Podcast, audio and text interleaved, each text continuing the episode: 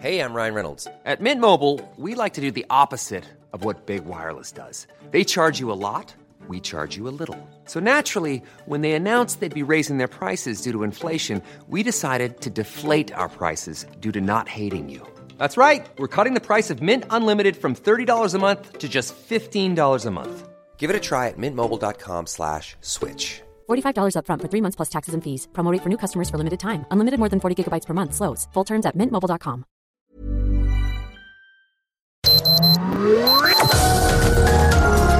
Heraldo Media Group presenta Sergio Sarmiento y Lupita Juárez. Información veraz y oportuna con un toque personal y humano. Por El Heraldo Radio, donde la H suena y ahora también se escucha.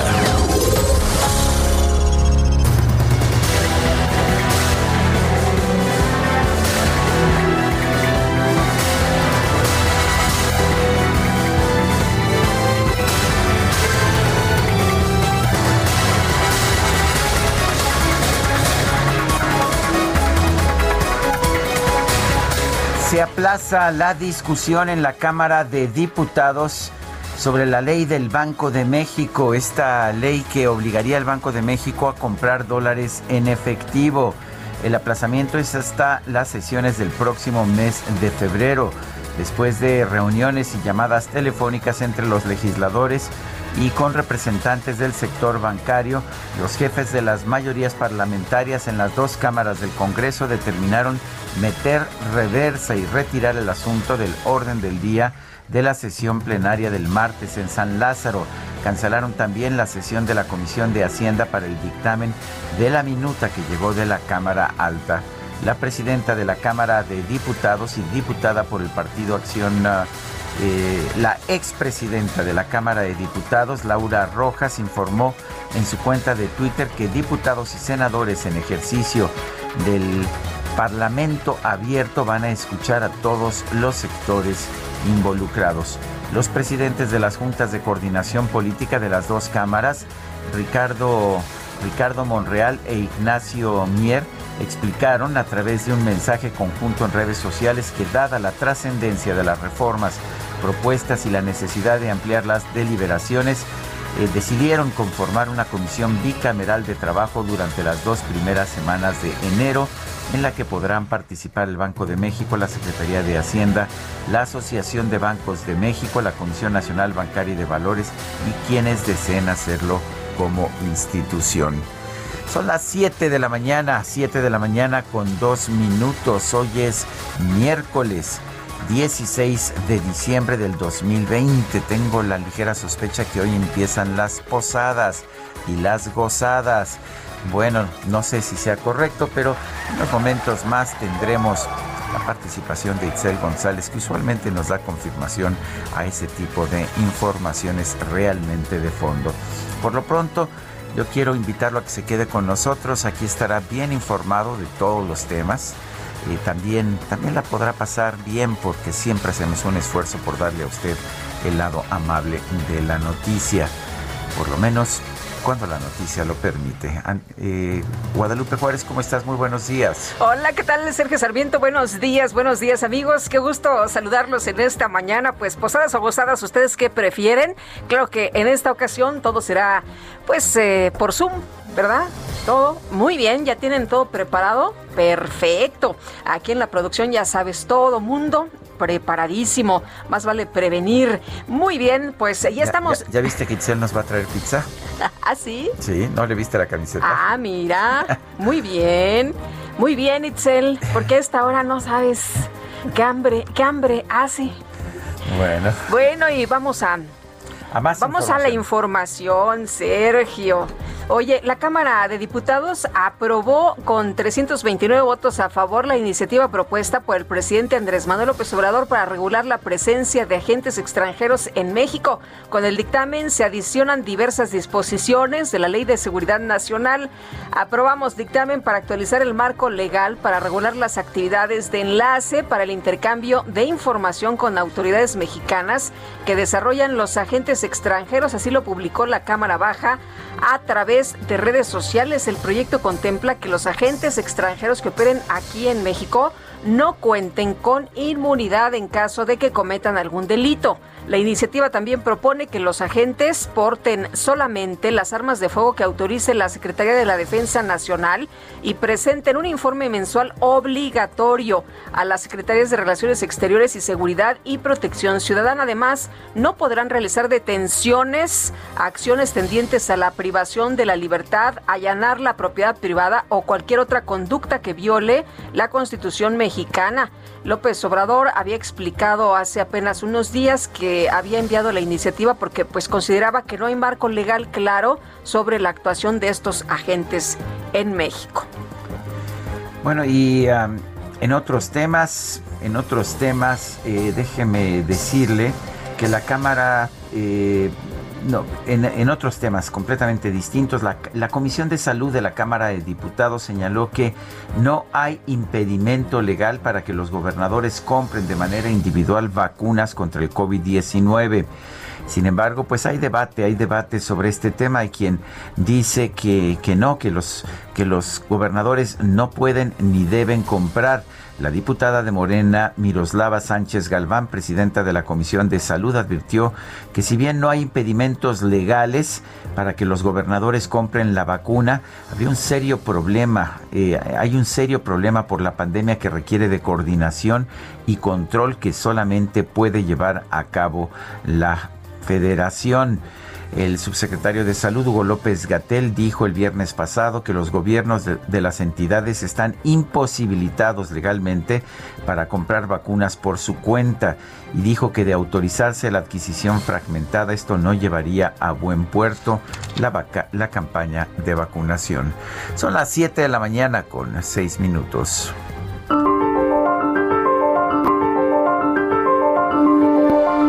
Y vamos a nuestra frase del día. La gente creerá cualquier cosa siempre y cuando no se base en la verdad. Edith Sitwell.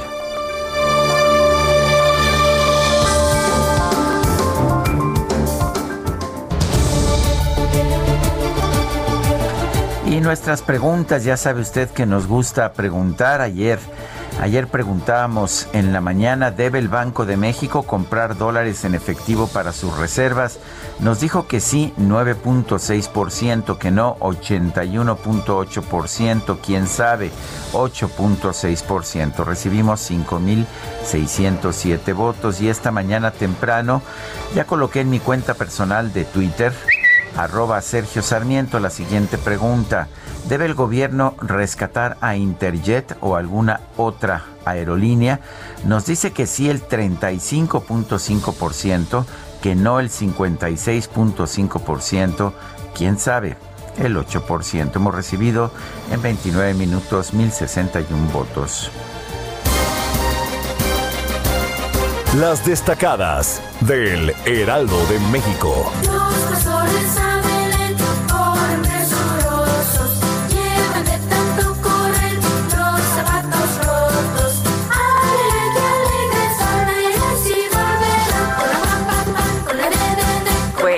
Esto era cuando había pastorelas y cuando Itzel González estaba en primero de primaria. Lupita, Sergio, amigos. ¿Cómo estás, Itzel? las pastorelas tradicionales de las escuelas ya se me había olvidado. Qué, bonito. Sí, sí, sí, la verdad. Qué bonito cuando nos uniformaban de bufanda roja a todos. bufanda y rojo, bufanda y guantes rojos obligatorio decían en mi escuela.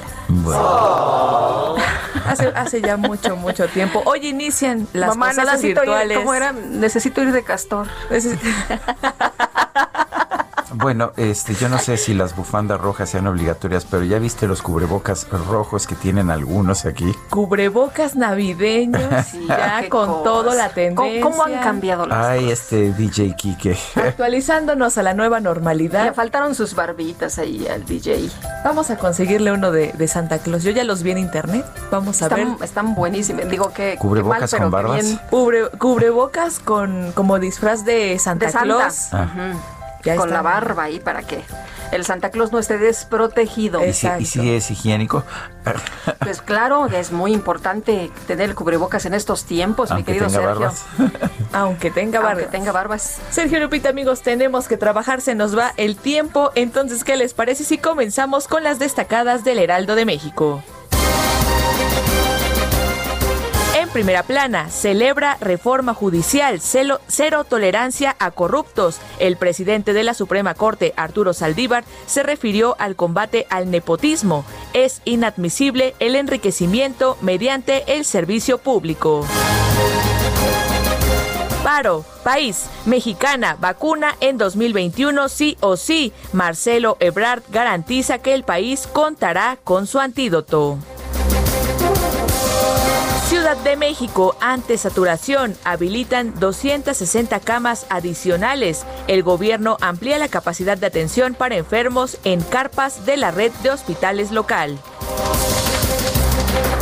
Estados, Sonora, Alfonso Durazo inicia precampaña. Comienza en Magdalena de Quino búsqueda de la gubernatura. Promete poner al gobierno al servicio de los ciudadanos. Orbe, vacuna de Moderna. FDA avala su eficacia. Tras el análisis, Estados Unidos espera comenzar a aplicar el antídoto en los próximos días. Meta, Blue Demon, leyenda inolvidable. A 20 años de su muerte, el legado del luchador está presente en la cultura nacional. Y finalmente, en mercados, enriquecer el diálogo, frenan reforma a ley Banjico. Arturo Herrera, secretario de Hacienda, pide mantener su autonomía. Plantean analistas sumar a organismos internacionales. Sergio Lupita, amigos, hasta aquí las destacadas del Heraldo. Feliz miércoles. Gracias, Itzel. Son las 7 de la mañana con 11 minutos. Es momento de ir a un resumen de la información más importante de este miércoles 16 de diciembre del 2020.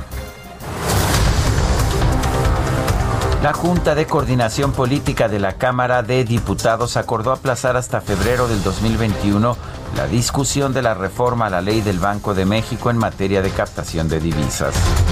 Y los coordinadores de Morena en el Senado y la Cámara de Diputados, Ricardo Monreal e Ignacio Mier, anunciaron la instalación de un grupo de trabajo bicameral para afinar la iniciativa de la reforma a la ley del Banjico.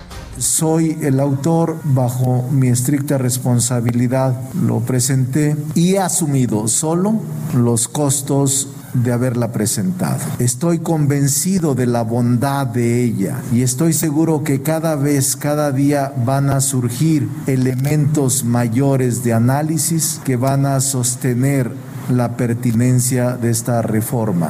Lo iremos abordando, no se ha terminado el debate y por eso no tenemos ningún inconveniente en que se amplíe el debate en las dos semanas de enero en esta comisión bicamaral con los actores y sectores que deseen participar el secretario de Hacienda, Arturo Herrera, consideró adecuada la decisión de posponer la discusión de esta reforma, ya que se abre la posibilidad de tener una discusión más técnica y profunda sobre el tema. Parte, Banjico, el Banco de México, refrendó su disposición para contribuir con el Congreso de la Unión en la discusión y el análisis de las reformas que tengan que ver con su funcionamiento. Senado realizó la declaratoria de validez constitucional de la ampliación del catálogo de delitos por los que el presidente de la República puede ser juzgado, como corrupción, delitos electorales y traición a la patria. El Pleno de la Cámara de Diputados aprobó el dictamen que regula las acciones de agentes extranjeros en México, por lo que fue turnado al Ejecutivo para su promulgación. Con 344 votos a favor, 85 en contra y 24 abstenciones, los diputados aprobaron diversas reformas a la Ley de Vías Generales de Comunicación para castigar con cárcel, ahora sí, a quienes tomen casetas de peaje con el objetivo de pedir dinero a los automovilistas. En Michoacán, un grupo de civiles armados realizó bloqueos con vehículos incendiados en varios puntos de la carretera Apatzingán-Aguililla, presuntamente para frenar el avance de células delictivas del cártel Jalisco Nueva Generación.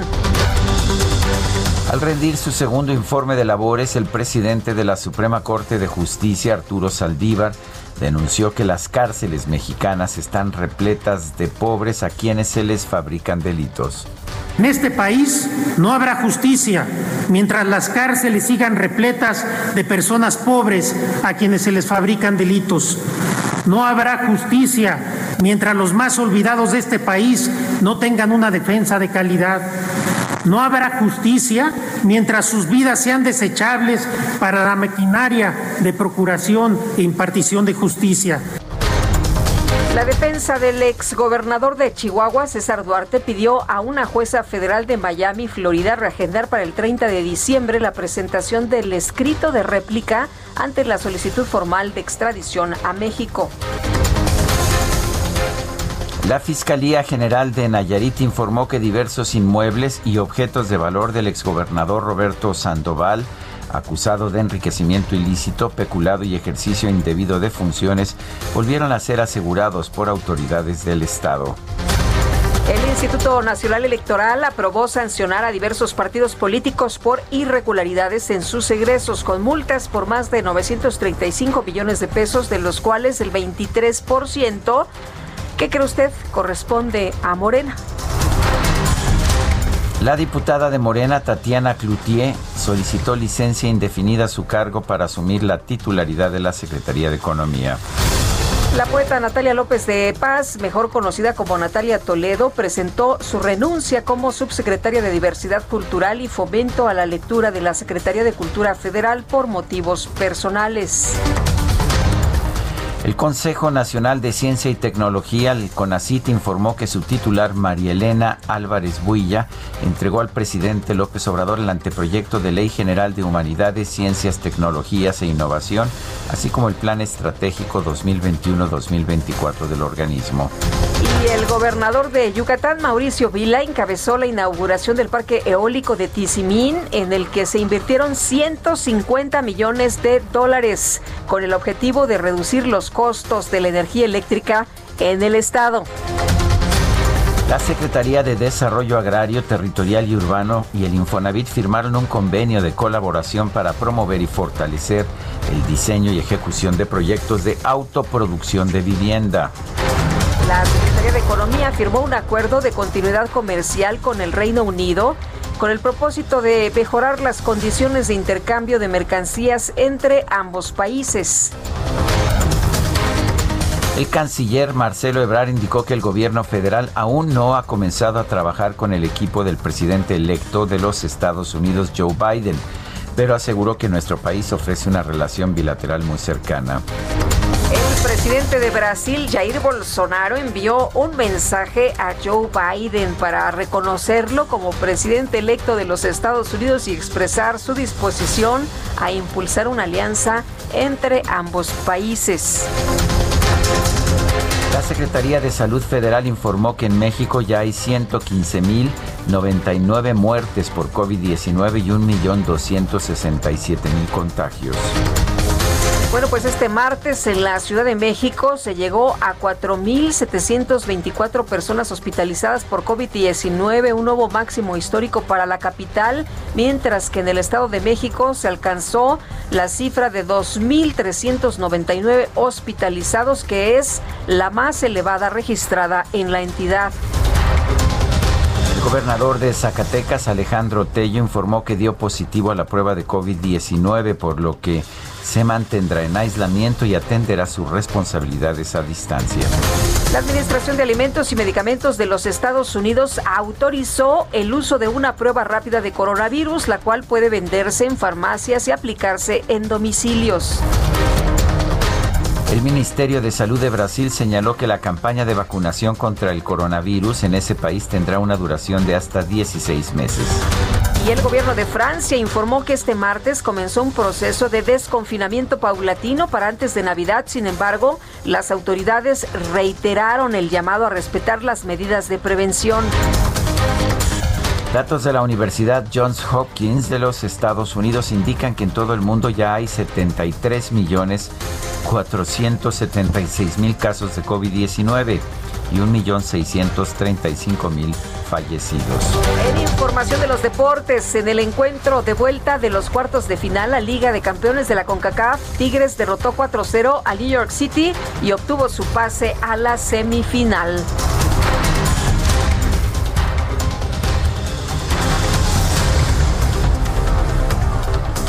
Son las 7 de la mañana con 19 minutos.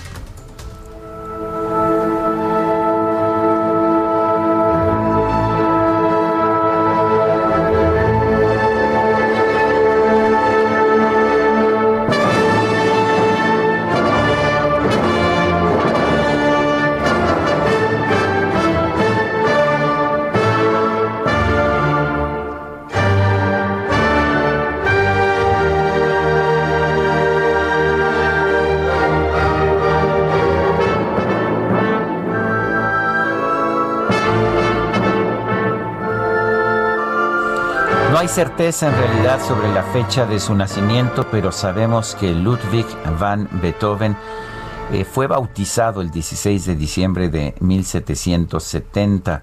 Sabemos eso porque pues está la partida de bautizo y eso es lo que nos permite pues lo que nos permite festejar este 16 de diciembre el aniversario número 250 del nacimiento de un músico que pues empezó con, empezó siendo un músico clásico, discípulo de Joseph Haydn, admirador de Wolfgang Amadeus Mozart, pero que con el paso del tiempo dio dio, abrió las puertas a un nuevo tipo de música, la música romántica, una música mucho más intensa. Empezamos por el final, ya sabes cómo es nuestro equipo, mi querida Guadalupe, empezamos por ah, un fragmento de la, de la Sinfonía número 9 de Ludwig van Beethoven. Es la orquesta, eh, la Orquesta Sinfónica de Londres bajo la conducción de Joseph Kripps.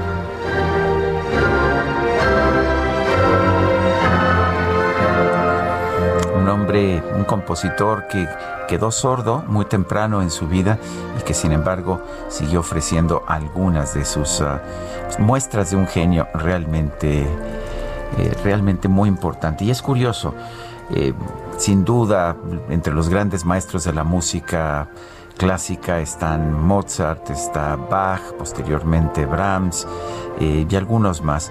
Pero por alguna extraña razón, Beethoven es el personaje que se ha quedado ahí en el imaginario colectivo como el gran músico, el gran compositor.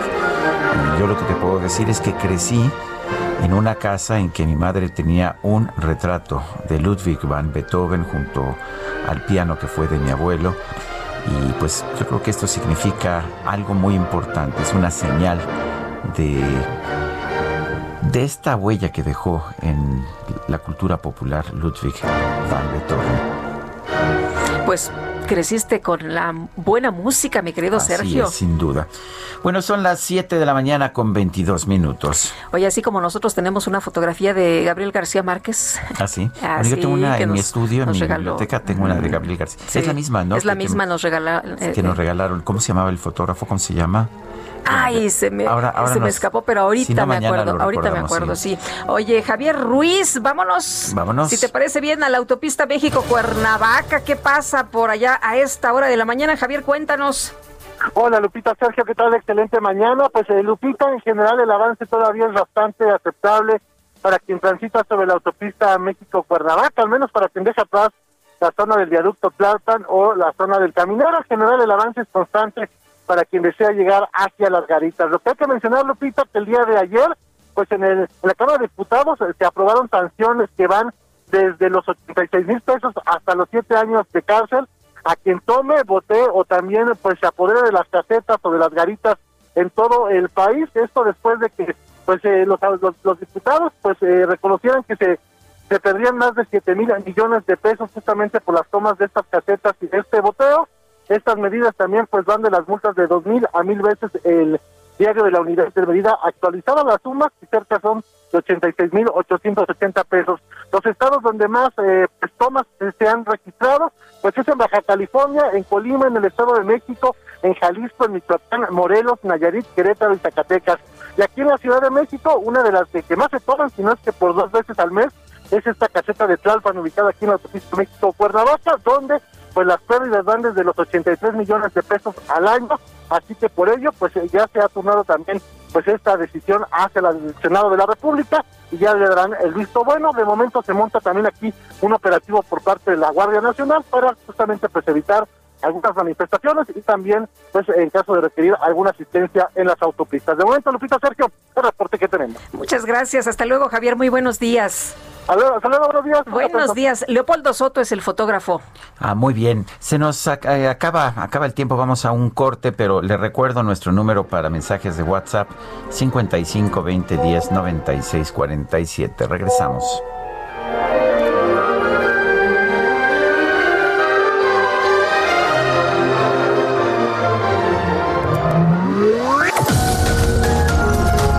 Sergio Sarmiento y Lupita Juárez quieren conocer tu opinión, tus comentarios o simplemente envía un saludo para ser más cálida esta mañana. Envía tus mensajes al WhatsApp 5520 109647.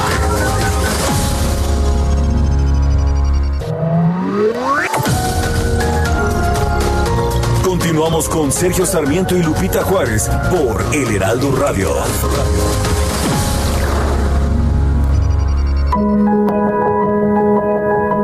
Remedios Varo nació un día como hoy en 1908 en Gerona, España. Fue una pintora surrealista, escritora y una de las primeras mujeres que estudiaron en la Real Academia de Bellas Artes de San Fernando de Madrid.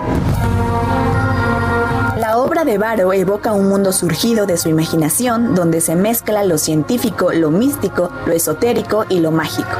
Durante su estancia en México conoció a artistas como Frida Kahlo y Diego Rivera, pero estableció nexos de amistad más fuertes con la también pintora surrealista británica Leonora Carrington. Destacó durante la época del muralismo mexicano por sus pinturas exhibidas en diversas instituciones mexicanas, entre ellas en el Instituto Nacional de Cardiología, donde está la pintura Retrato del Dr. Chávez, homenaje al médico mexicano Ignacio Chávez, cardiólogo de la pintora. Falleció el 8 de octubre de 1963 en la Ciudad de México de un infarto de miocardio. En su estudio se encontraba la última obra que pintó, Naturaleza muerta resucitando, y el boceto del que sería su siguiente cuadro, Música del bosque. A su muerte, el escritor francés André Breton escribió, El surrealismo reclama toda la obra de una hechicera que se fue demasiado pronto.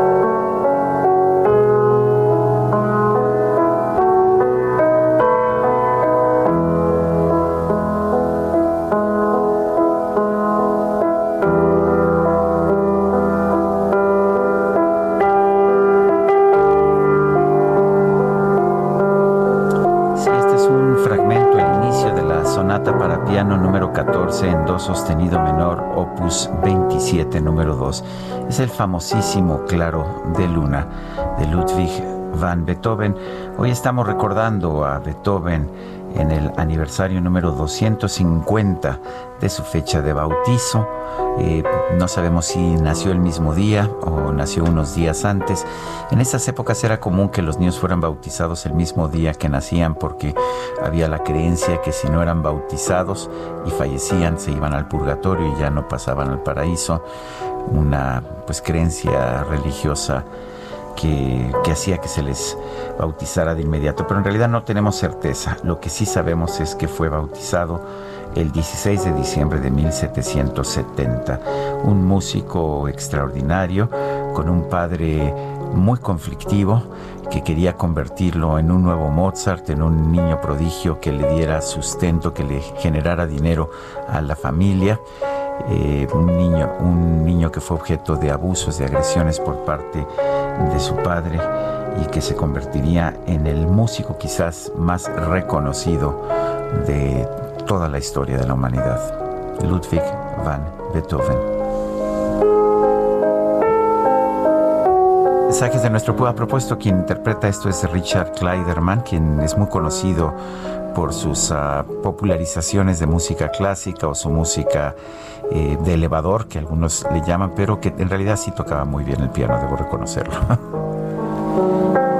Bueno, y continuamos con los mensajes. Amy Shehoa dice, mientan cuanto mientan, sus estrategias negligentes y fallidas han convertido a México en un COVID cementerio. Los dos López duermen cada noche sobre los cadáveres de sus compatriotas. Saludos cariñosos. Y nos dice otra persona, ¿por qué no en lugar de cerrar más horarios, los abrimos las 24 horas y que las personas hagan el súper o compras a la hora que quieran o que mejor les convenga? Pensando un poco diferente, saludos a los número uno de la radio de noticias de su amigo Ernesto Carrillo Román. Yo estoy completamente de acuerdo también. con lo que usted está diciendo. Al restringir los horarios, lo único que se logra es aumentar las aglomeraciones y se logra también incrementar el riesgo de contagios. A veces no estoy seguro si lo que quieren las autoridades es incrementar los contagios y por eso lo hacen, o si lo que quieren es, o si lo que pasa es que simplemente no entienden las medidas que están aplicando. Pues lo que hicieron con el transporte, ¿no? Vamos a quitar transporte y entonces todo el mundo iba aglomerado. Pero hay información importante esta mañana. Esteban Moctezuma Barragán será el nuevo embajador de México en los Estados Unidos. Sustituye a Marta Bárcena. Es lo que ha anunciado esta mañana el presidente Andrés Manuel López Obrador. Y bueno, pues eh, yo no sé si esto es buena señal para Esteban Moctezuma. Eh, la embajada en Washington es muy importante. Me parece que era muy, muy lógico que lo tuviera una persona de, del servicio civil de carrera. Esteban Moctezuma no es embajador. Eh, la ilusión de toda su vida era ser secretario de educación, ya había sido subsecretario de educación. Me da un poco de miedo pensar a quién van a poner ahora. Pero bueno, entonces Esteban Moctezuma a Washington, ya sabemos por qué obligaron a renunciar a Marta Bárcena a la embajada allá en Washington y yo creo que hizo buen trabajo Marta Bárcena. Sin duda, dicen que no fue nada fácil, ¿eh? No fue nada fácil. Llevarse con el gobierno de Donald Trump no debe haber sido fácil. Y luego en esta transición con Joe Biden y la posición de nuestro país frente al reconocer o no reconocer el triunfo, en fin, que no fue sencillo, pero pues bueno, ahí están las decisiones del presidente Andrés Manuel López Obrador.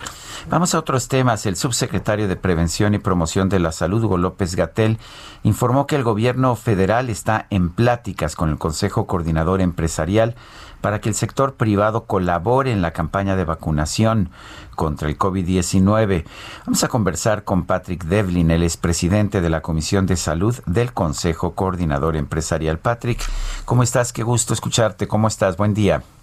¿Qué tal? Buenos días. Me da muchísimo gusto saludarte a ti, Sergio Lupita. Y Buenos días. ¿Qué tal? Siempre que pues que hablo contigo, recuerdo mucho a, mi queridísimo Frank Devlin. Bueno, pues qué te puedo decir, lo recuerdo con tanto, con tanto gusto, con tanto amor. Pero vamos a este tema, me parece muy importante. ¿Cómo puede ayudar el sector privado más, pues en una administración en que parece que lo que ha hecho el gobierno es descartar constantemente al sector privado? Bueno, me parece una excelente pregunta y te lo voy a decir por qué, Verdaderamente para el sector privado, nos ocupa la salud de nuestros trabajadores. Nosotros queremos realmente aportar y ayudar en este esfuerzo que nos conlleva el gran reto que ha provocado la pandemia COVID en todo el mundo. Vemos que este problema es un problema de todos y por eso nosotros abordamos al subsecretario de Salud, al doctor Hugo López Gatel, justamente con esta propuesta de que el sector privado como tal apoyara en la coordinación, en la logística, como también en la aplicación de la vacuna. Entendemos que todo este proceso es un es realmente un proceso pues nunca antes visto, ¿no? Que va a conllevar retos tremendos y por eso es que queremos desde un principio ponernos a la orden para sumar en este esfuerzo. Ahora, menciono lo siguiente. También todos nos enteramos la semana pasada cómo salieron estas distintas fases en las que se van a aplicar las vacunas. También le propusimos al subsecretario el que incluyera dentro de esta priorización a los trabajadores de la salud del mismo sector privado como también los trabajadores de las industrias anteriormente clasificadas como esenciales. Entonces, realmente aquí toda una discusión en dos en dos vías. Una es cómo podemos sumar en este esfuerzo para que se apliquen las vacunas más rápido a, las poblaciones que están en los distintos centros de trabajo, como también entendemos que esto no lo vamos a lograr mañana. Va a tardar muchos meses en lo que logramos esta cobertura de este objetivo del 70% de la población, por lo que también en paralelo nos quisimos sumar con un programa que está promoviendo el Instituto Mexicano de Seguro Social de detección temprana de contagios para poder cortar esa red de contagios. Entonces la conversación fue, yo considero, sumamente abierta, positiva y productiva. Eh, Patrick, en concreto, ¿de qué manera eh, va a ayudar el sector privado? Eh, eh, ¿Cómo va a apoyar? Bueno, Lupita, clarísimo, creo que tenemos mucho que ofrecer. Uno, de entrada, para efectos de la red de frío de ultracongelación que se requiere para poder mantener, mover eh, las vacunas y tenerlas en una eh, realmente una situación para que su aplicación sean eficaces, la infraestructura del sector privado va a ser muy importante poder tomar en ese esfuerzo. Segundo, también en las distintos, los distintos centros de trabajo, las fábricas, las escuelas, universidades, etcétera, tenemos poblaciones de quienes trabajan ahí como tienen comunidades aledañas en las que nosotros podemos sumar para que la aplicación de la vacuna sea mucho más rápida. Ahora, de cualquier forma, nosotros reconocemos, y esto lo platicamos en esta conversación, que la Secretaría de Salud va a ser quien va a definir los protocolos, va a definir las responsabilidades y ahorita en esta primera fase va incluso a calibrar todos los detalles que van a estar para que esta logística que se diseña sea una eficaz. Entonces, vamos a estar sujetos a estas a estos protocolos y apegados a los mismos. Eh, por, por, por, algún tiempo se discutió la posibilidad de que empresas privadas también distribuyeran la vacuna. ¿Ustedes están considerando eso? Eh, ¿Lo está permitiendo el gobierno? Ahorita realmente el proceso de adquisición y el manejo de la misma es un proceso que va realmente concentrado por los gobiernos. Nosotros como sector privado nos vemos como una herramienta que permita que esa logística sea mucho más rápida, mucho más eficaz, obviamente apegada a los protocolos. Cosa que también hablamos sobre la posibilidad de que el sector privado de manera voluntaria pudiera contribuir a la compra de vacunas cuando así lo considerara, porque pues todos entendemos que tenemos colaboradores de distintas edades, distintos perfiles de riesgo, y va a ser mucho más productivo el poder eh, permitir que estas poblaciones sean vacunadas y puedan regresar ya sin riesgo a su actividad laboral. Bueno, pues eh, Patrick Devlin, presidente de la Comisión de Salud del Consejo Coordinador Empresarial, Muchas gracias por conversar con nosotros esta mañana. Encantado y a la orden. Me da mucho gusto saludarles. Gracias, Patrick. Gracias, Patrick. Muy buenos días. Oye, Marta Bárcena ha escrito apenas hace unos momentos en su cuenta de Twitter. Felicito al secretario de Educación Esteban Moctezuma por su designación como futuro embajador de México en los Estados Unidos. Somos amigos desde hace muchos años y estoy segura que trabajaremos de manera coordinada. En la transición tendrá en eh, Embajada Estados Unidos el mejor equipo de profesionales bueno, y de acuerdo a la Secretaría de Salud Federal, el plan de vacunación contra el COVID-19 en México va a comenzar el próximo 22 de diciembre. ¿Está nuestro país preparado para ponerlo en marcha? José Bautista es presidente de la Asociación Mexicana de Farmacovigilancia. Josué Bautista lo tenemos en la línea telefónica. Josué, buen día, gracias por tomar la llamada. Hola, ¿qué tal? Sergio y Lupita, muy buenos días y le envío un, cordial saludo a todo tu auditorio. Gracias. Cuéntanos, ¿cómo, ves la, la situación en estos momentos? La primera vacuna que se va a distribuir requiere de hipercongelación. Eh, esto no es fácil, se tiene que distribuir en distintos puntos de la nación. ¿Cómo ves esta situación? Mira, eh, desde la Asociación Mexicana de Farmacovigilancia vemos tres eh, importantes elementos que no nos parecen han sido clarificados y sobre todo llevados al mejor término. Eh, primero que nada, tiene que ver la priorización de los grupos. Esta priorización en este plan de vacunación que ya ha sido comunicado y que es bien conocido por la población en general, eh, eh, hace una, un enfoque en relación a la edad de quienes recibirán esta vacuna. Y con esto limitamos en, en una muy buena medida eh, la protección que la misma vacuna puede dar a la población en general. ¿Por qué? Porque no se consideran otros grupos eh, de, de, población, como por ejemplo los trabajadores eh, esenciales que no pertenecen para actividades relacionadas al sector salud, como pueden ser los profesores, los policías, los bomberos, el ejército, personal de servicios de emergencia. No se incluyen comunidades en las que no es posible mantener una distancia física, una sana distancia, como pueden ser prisiones y refugios, entre otro tipo de población y por supuesto eh, los que tienen mayor riesgo de cursar esta enfermedad con un desenlace grave. Ese sería uno de los elementos. El otro tiene que ver con la logística, que ya bien lo mencionabas tú. Esta vacuna es una vacuna que requiere una ultracongelación sí para el transporte en lo general, pero además requiere de una congelación que le confiere una estabilidad de no más de cinco días y donde ya preparada esa vacuna, esa vacuna es estable por no más de seis horas. Por lo tanto, se requiere un plan claro y sobre todo no solo de logística, sino de entrenamiento al personal de salud que estará administrando esta vacuna en aras de asegurar que las dosis que se estén recibiendo estén siendo administradas de la forma correcta y en el tiempo que el fabricante ha determinado que dicha vacuna es estable. Y no menos importante, Sergio Lupita, eh, el tema de farmacovigilancia, un tema que nos parece se ha quedado muy corto en, en, cuanto a los alcances que este tiene para la adecuada vigilancia de nuevas vacunas como la es la del COVID-19. Ha sido de verdad eh, muy poco o muy poca la información que se ha compartido en relación a cuál es el esquema de vigilancia de estas vacunas que el gobierno junto con los fabricantes estarán implementando. En la, en la reunión que se presentó con la FDA, eh, inclusive se mencionó eh, un nuevo sistema que el mismo gobierno de Estados Unidos está implementando para generar una mejor y una más proactiva vigilancia de esta nueva vacuna. Eh, Josué, el ejército se ha dicho, ya se ha informado que va a apoyar precisamente con eh, el tema de la vacunación. ¿Cómo ven ustedes esto? ¿Es, ¿es suficiente?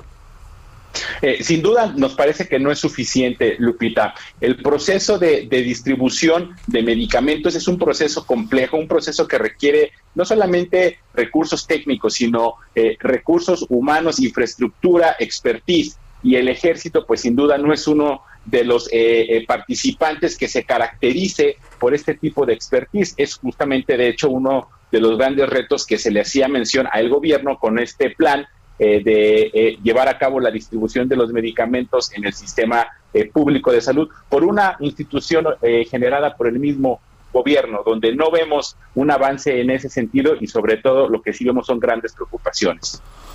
Bueno, pues entonces estas preocupaciones, ¿tú piensas que van a hacer que todo este esfuerzo no, no fructifique? Nos parece, me parece que este esfuerzo está bien encaminado. Sin embargo, necesitamos ampliar eh, el, universo de opiniones, el universo de comentarios, el universo de expertos, inclusive lo que la misma FDA hizo eh, y que nosotros planeamos hacer ahora el 18 de diciembre. FDA comenzó hace un par de meses a realizar estos simulacros, no solo con el fabricante, sino con los distribuidores, con las mismas cadenas de farmacia. Es decir, eh, vamos demorados, me, me, parece que vamos tarde y que necesitamos apretar eh, ponerle eh, eh, muchísimo enfoque a este proceso en aras de que la protección que estamos buscando con esta vacuna en realidad se verifique. Josué Bautista, presidente de la Asociación Mexicana de Farmacovigilancia, gracias por hablar con nosotros. Hasta luego, muchas gracias. Saludos. Saludos, buenos días. Y vámonos ahora con Mónica Reyes. Así es, ¿qué tal? Muchísimas gracias. Muy buenos días, amigos del Heraldo Radio. Es un placer estar con ustedes y en este momento vamos a hablar de lo que nos levanta el ánimo, la autoestima, que es el cabello. Claro está. Y Pau Sasso ya está aquí lista para platicarnos al respecto sobre nuestro cabello. Pau, buenos días. Buenos días, Moni. Todas queremos un cabello como el tuyo. Esa es la situación, que tienes un pelazo y pues muchas veces se nos cae el cabello, en la almohadita encontramos unos pelitos o cuando nos lavamos el pelo ahí se va y nos da un paro cardíaco, es horrible. Pero nosotros creemos que el tema de la alopecia es solo para hombres y no, también las mujeres lo vivimos con tintes, extensiones, secadora, plancha, bueno, ¿por qué? ¿Cuántas te puedo nombrar? Muchas cosas, pero la buena noticia es que ya hay solución a esto porque llegó a México el más increíble tratamiento capilar que le garantiza por lo menos 1700 cabellos nuevos en un solo tratamiento, además de que te va a ayudar esto a limpiar el folículo y va a hacer que tu cabello empiece a crecer nuevamente y se fortalezca, Moni, es una belleza. Sí. Marca el 800 23 mil 800 23 mil porque para celebrar Navidad se lo va a llevar completamente gratis. Mm. Recuerde, tiene que marcar al 800 23 mil o visitar granfin.mx porque solamente va a pagar los gastos de manejo y envío.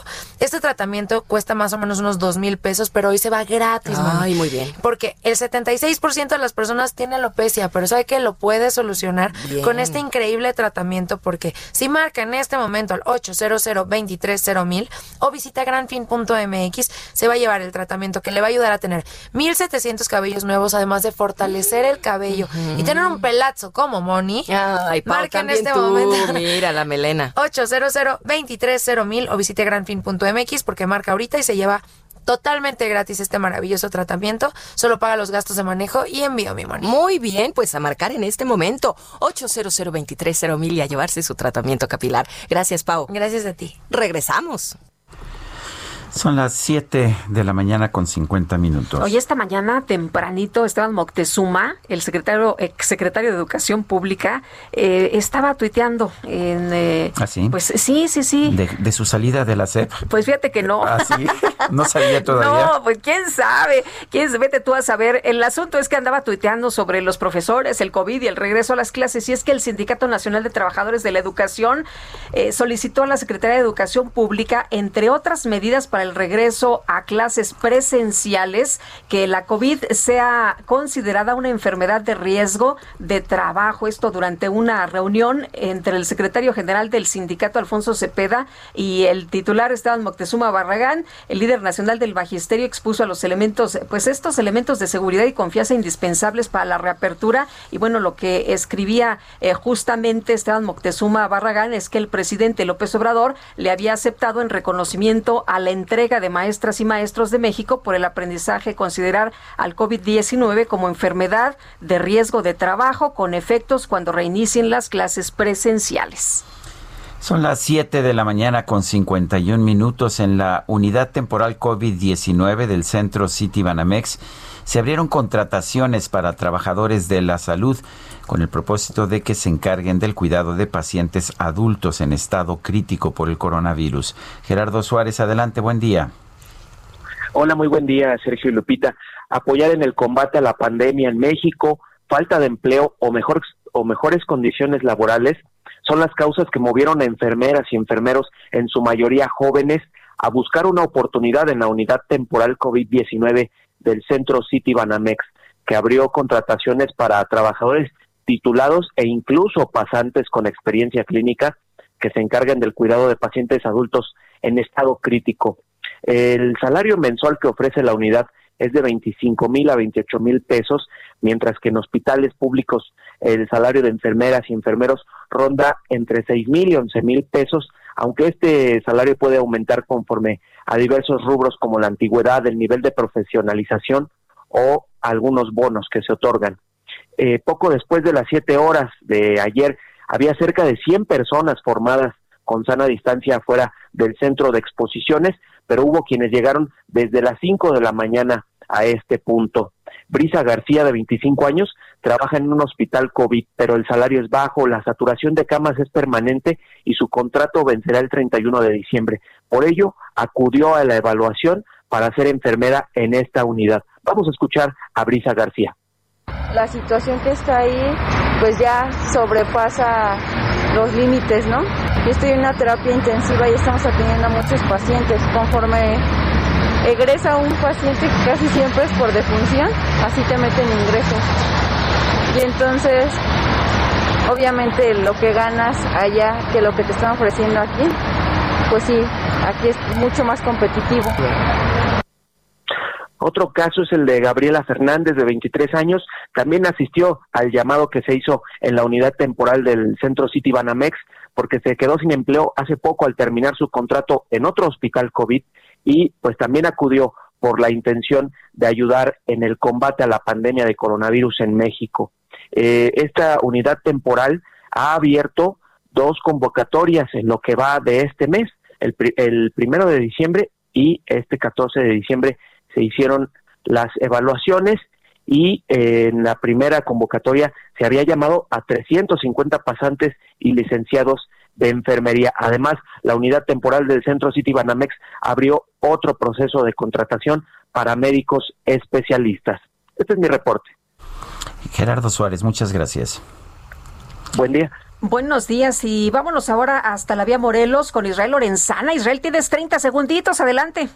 Sí, Lupita, muchísimas gracias. Pues con carga vehicular para quien va con dirección hacia la zona del Centenario, procedentes de Santa Clara, de Jalostoc, a través de la vía Morelos. La alternativa, la avenida Adolfo López Mateos R1, esto para incorporarse también al río de los Remedios. El sentido opuesto, la circulación fluye a buena velocidad para quien va de Indios Verdes y con dirección hacia el Estado de México. Sergio Lupita, la información que les tengo. Gracias, buenos días. Muy a tiempo, mi querido Israel. Son las 7 con 54 minutos. Guadalupe Juárez y Sergio Sarmiento estamos en el Heraldo Radio.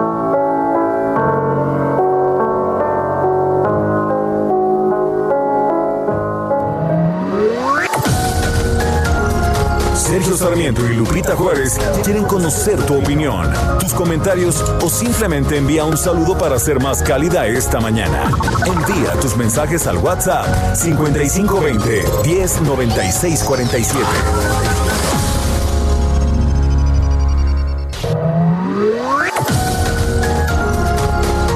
Continuamos con Sergio Sarmiento y Lupita Juárez por El Heraldo Radio.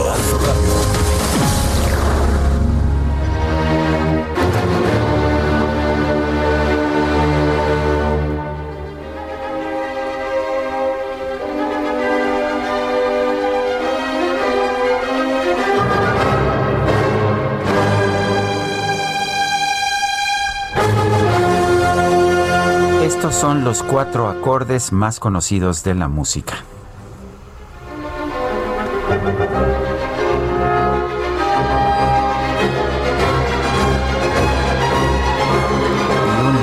Beethoven, que se estaba quedando ya sin oído, juega con ellos de manera casi insistente. Es como si quisiera decir, no, no estoy perdiendo el oído. Y lo repite estos cuatro acordes a todo lo largo de la quinta sinfonía, de forma reiterada. Va después a melodías más tranquilas, más bonitas como esta, y después regresa a esos cuatro acordes una y otra vez, a todo lo largo de esta quinta sinfonía. Es una sinfonía que ha dejado una huella muy profunda sobre la música.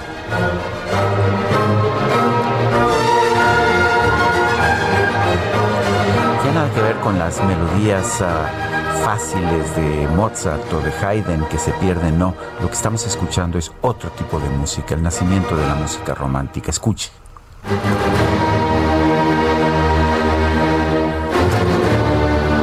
Si Beethoven se acordara en su sordera de cómo eran estos cuatro acordes y lo repite una y otra y otra vez. Hoy estamos recordando a Ludwig van Beethoven en el 250 aniversario de su nacimiento. Ay, no quiero ni escuchar lo que están diciendo allá en la producción, que era como el suavecito de aquella época. bueno un segundo más, ¿no?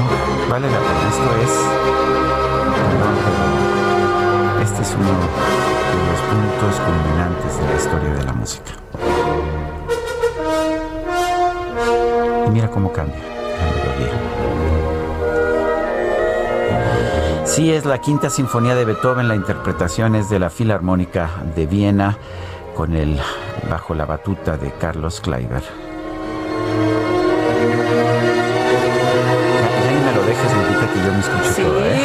Nos vamos a quedar aquí. Pero la verdad es que es deliciosa escuchar esta, delicioso escuchar esta música. Oye, fíjate que tenemos mensajes, si te parece bien, le, le vamos dando. Hola, mis estimados Sergio Lupita, saludos afectuosos como siempre a ustedes y a todo el equipo de trabajo. Cuando empezaba esta pandemia y qué ingenuos creíamos que pronto saldríamos de esta, les hice una invitación a usted y a todo el equipo de trabajo y quiero decirles que sigue en pie, solo que termine o normalice esta situación. Nos encantaría poder festejarlos y sobre todo convivir con ustedes un rato. Así que a seguirnos cuidando, pues nos comprometemos a seguirnos cuidando, por supuesto. Nos eh, hicieron una invitación, no nos dice a dónde ni nos dice quién es, pero bueno, nosotros ya sabe cómo somos, estamos organizados en cuanto se pueda, ya sabe que ahí le caemos. Bueno, y nos dice otra persona, es Carlos Pratt de Tucson, Arizona, gran compositor fue Beethoven, mi padre, que en paz descanse. Solía tocar en el piano a Beethoven, podrían poner Für Elise para Elisa, gracias por su atención, reciban un afectuoso saludo. De hecho, me, comentaba ayer Gerardo Kleinburg, que conoce muy bien la música de Beethoven, que originalmente no era para Elisa, sino para una Teresa, pero por razones del destino eso fue cambiando. Pero a ver si ponemos para Elisa posteriormente, es una es una sonata para, para piano de Ludwig van Beethoven. Oye, y nos dice una persona el auditorio que eh, está reportando el tercer día consecutivo un accidente en la carretera México-Puebla con dirección a la Ciudad de México. Muchas gracias, no nos pone su nombre este report tuitero, pero le agradecemos que nos diga para alertar a los amigos que vienen circulando a esta hora de la mañana por la carretera México-Puebla con dirección a la Ciudad de México. ¿Tienes frío, Guadalupe? Eh, pues pues, Ahorita no, con, la este, no, la cabina está muy a gusto y, con este chalequín que, traigo, pues a todo dar. Bueno, vamos, pero vamos a ver cómo va a estar el clima en este día. El pronóstico del tiempo. Sergio Sarmiento y Lupita Juárez. Nayeli Loza, meteoróloga del Servicio Meteorológico Nacional de la Conagua, ¿cómo estás? Muy buen día.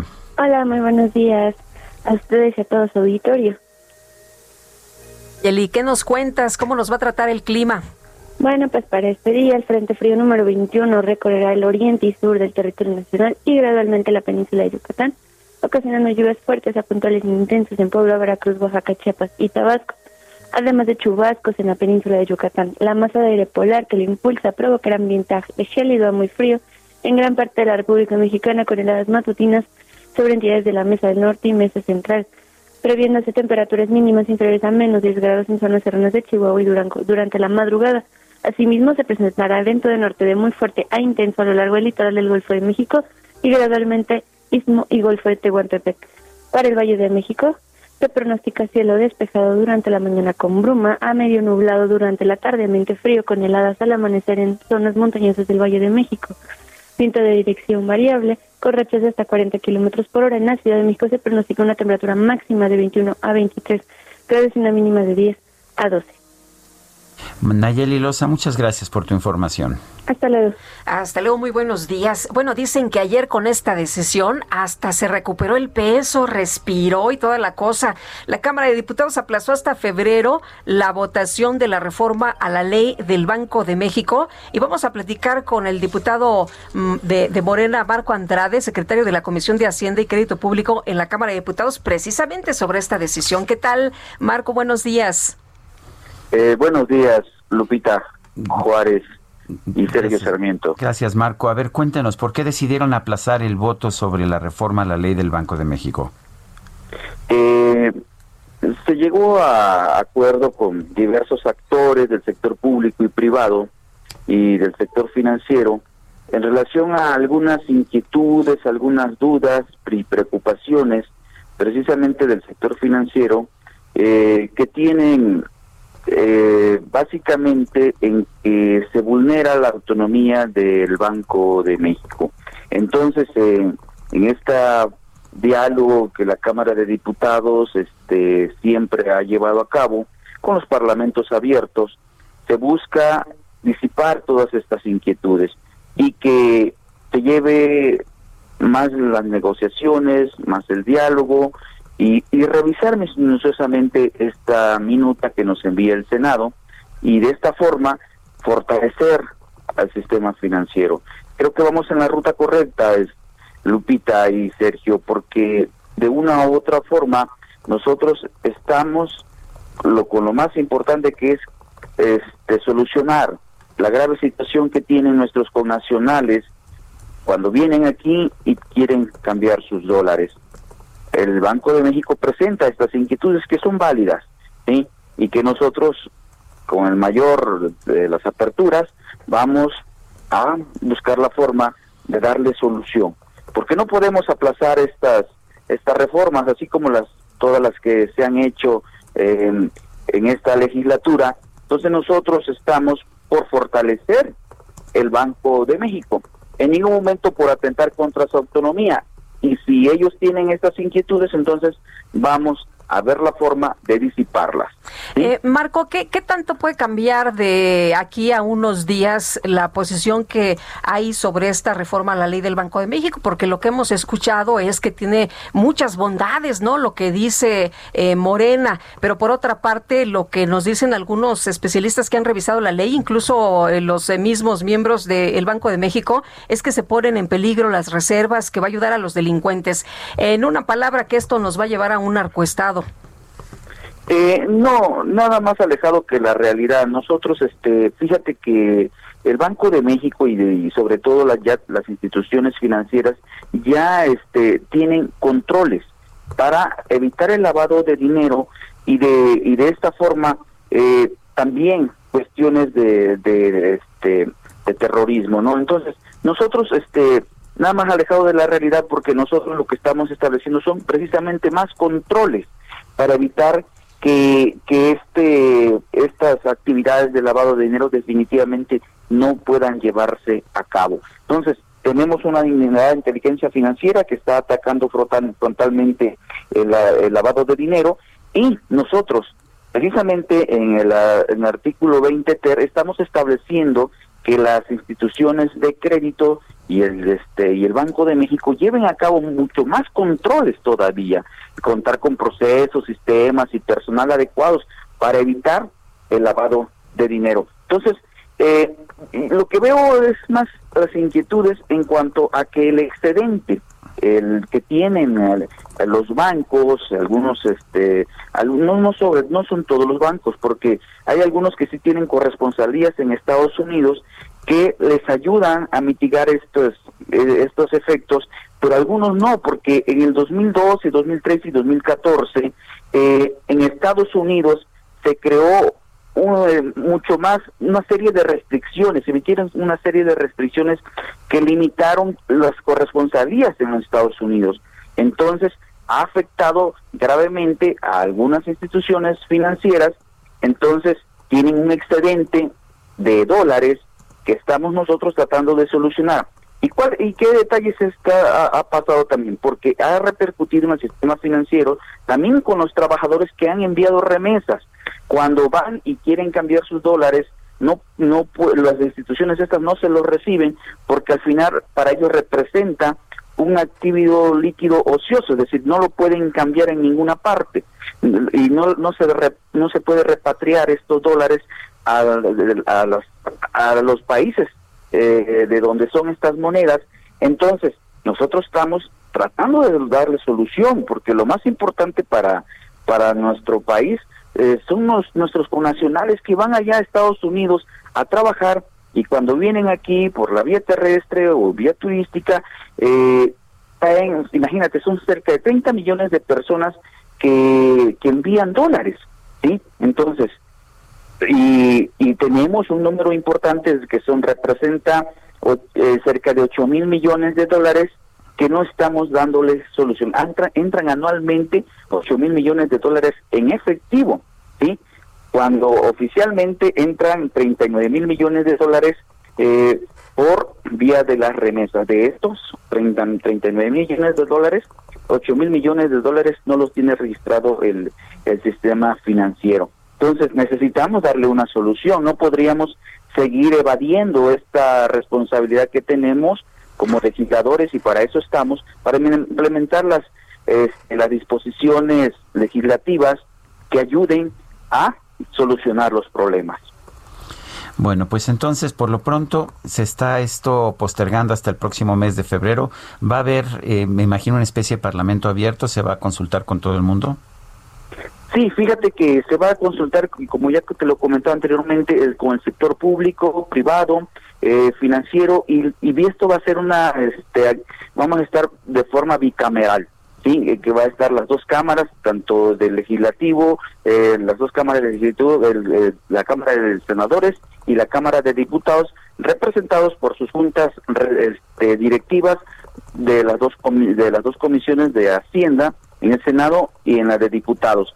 Eh, somos miembros de ahí de la Junta Directiva, entonces vamos a, a, este, a iniciar estas mesas. Van a ser las, los tres, las tres primeras semanas de enero y para la primera semana de febrero ya se, este, se tiene contemplado tener una, eh, una minuta más analizada, más debatida y para presentar un producto acabado que dé solución al problema real de los excedentes de dólares y de los migrantes connacionales y también que disipe todas las dudas de, del sector financiero como es de la Asociación de Banco de México y del Banco de México que tienen ahí eh, que comentan ellos que se les va a vulnerar. Entonces no no pretendemos en ningún momento atentar contra la autonomía del Banco de México, eh, sino dar una solución a la problemática que tenemos. Marco, muchas gracias por conversar con nosotros esta mañana. Buenos días.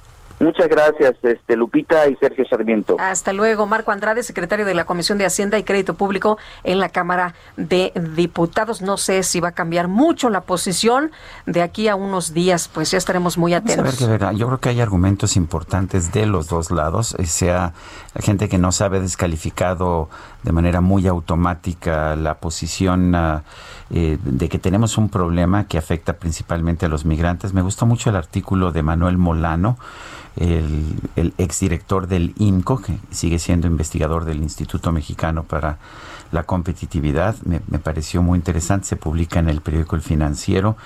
Pero, pero yo sí creo que hay muchas cosas que discutir y hay un tema, eh, hay un problema que es un problema que como nada más afecta a los pobres, pues es un problema al que no se le ha querido prestar atención. Eh, pero, en fin, ya estaremos hablando sobre este tema. Vamos con otras cosas. El presidente López Obrador opinó sobre la decisión de aplazar hasta el próximo año la votación de la reforma a la ley del Banco de México. Esto es lo que dijo. Fue buena la decisión que tomaron los legisladores en este caso porque da tiempo a recoger los sentimientos, los puntos de vista de todos y da tiempo también a informarle al pueblo, que la gente sepa en qué consiste realmente esta reforma, porque a veces por desconocimiento se exagera. Bueno, pues ahí lo que dice el presidente, que no se exagere, ¿no? Bueno, pues estaremos estaremos al pendiente. Eh, mucha gente de nuestro público también este, está mandando opiniones, posiciones. Ayer preguntaba yo sobre este tema. Yo expresé mi punto de vista desde el momento en que el senador Ricardo Monreal presentó su iniciativa. Y, bueno, pues vamos a estar discutiendo el tema. Lo que sí creo que fue un error es desde un principio no consultar esto con el Banco de México, no tener eh, las posiciones de los especialistas. Me parece que que no es necesario estar apresurando cada medida, son medidas muy importantes y parece que los directivos, los ah, eh, coordinadores de las bancadas en la Cámara de Diputados y en el Senado toman sus decisiones, presentan las iniciativas y no las han considerado lo suficiente, no han considerado los puntos de vista de los especialistas. Creo que eso es, creo que eso es el error. Me dicen que se acaba de cortar la la, entrevista que teníamos con Fernando Macías. Bueno, pero vamos, eh, déjame señalar algunas cosas que dice que dice Manuel Molano. Eh, dice que bueno, dice que en, a partir del 2008-2009, dice, si la memoria no le falla, en realidad sí le falla la memoria, fue en 2010 que se establecieron reglas para limitar la circulación de dólares en efectivo en México, pero fue por presión del gobierno de los Estados Unidos al gobierno de Felipe Calderón. Eh, la mayoría de los bancos se retiraron del comercio del greenback, del dólar. Cada institución tiene que resolver qué hacer con los dólares que tienen su poder, sin posibilidad de repatriarlos al norte se convirtieron en un activo de difícil manejo. ¿Cómo hacer que ese activo te pague un interés afuera de su economía de origen? No se permite que circule. Había instituciones mexicanas que tenían instituciones corresponsales en Estados Unidos para reexportar estos dólares, pero esta actividad se ha complicado en Estados Unidos por las previsiones anti-lavado.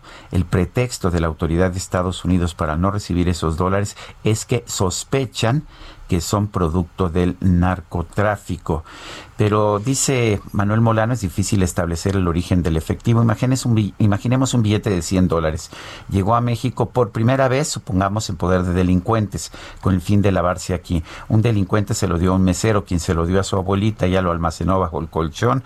Después se lo dio al albañil que estaba construyéndole, quien a su vez se lo entregó a una casa de materiales, quien lo depositó a una cuenta en dólares empresarial en pago a una cementera, quien desde ahí hizo un depósito para el pago de una deuda en dólares que tenía con un proveedor en Estados Unidos. El billete ya no regresó a Estados Unidos para el pago de todas las deudas públicas y privadas, como promete su leyenda, se convirtió en una transferencia. Es dinero de droga, definitivamente para la primera operación, para las siguientes, ¿no? Son algunos de los ah, eh, de los temas que considera Manuel Molano, que creo que está yendo a las dificultades de este caso.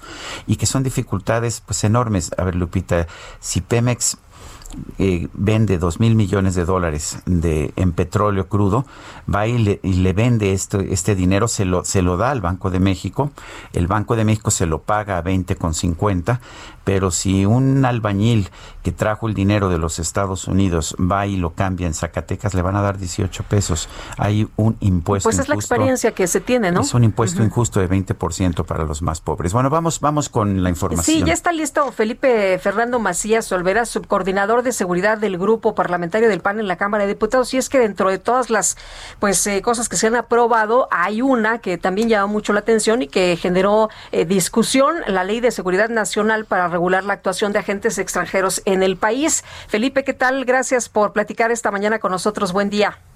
Lupita, Sergio, muy buenos días. Excelente arranque de miércoles. Eh, a ver, cuéntanos sobre esta, sobre esta ley de seguridad nacional. ¿Cómo la ven ustedes en el PAN? Claro que sí, Sergio. Pues lo vemos como un franco retroceso y tenemos que hablar las cosas como son. Esta iniciativa aprobada de Fast Track pasaron 10 días desde que la mandó el presidente de la República para que pasara todo su curso en el Senado y ahora en Cámara de Diputados, pues es una respuesta a lo que pasó con el general Cienfuegos y así lo tenemos que dimensionar. Es una represalia, es una respuesta ante el gobierno estadounidense, pues por lo que enojó al gobierno federal el no tener conocimiento de las investigaciones y en su momento de detención del, del general Cienfuegos.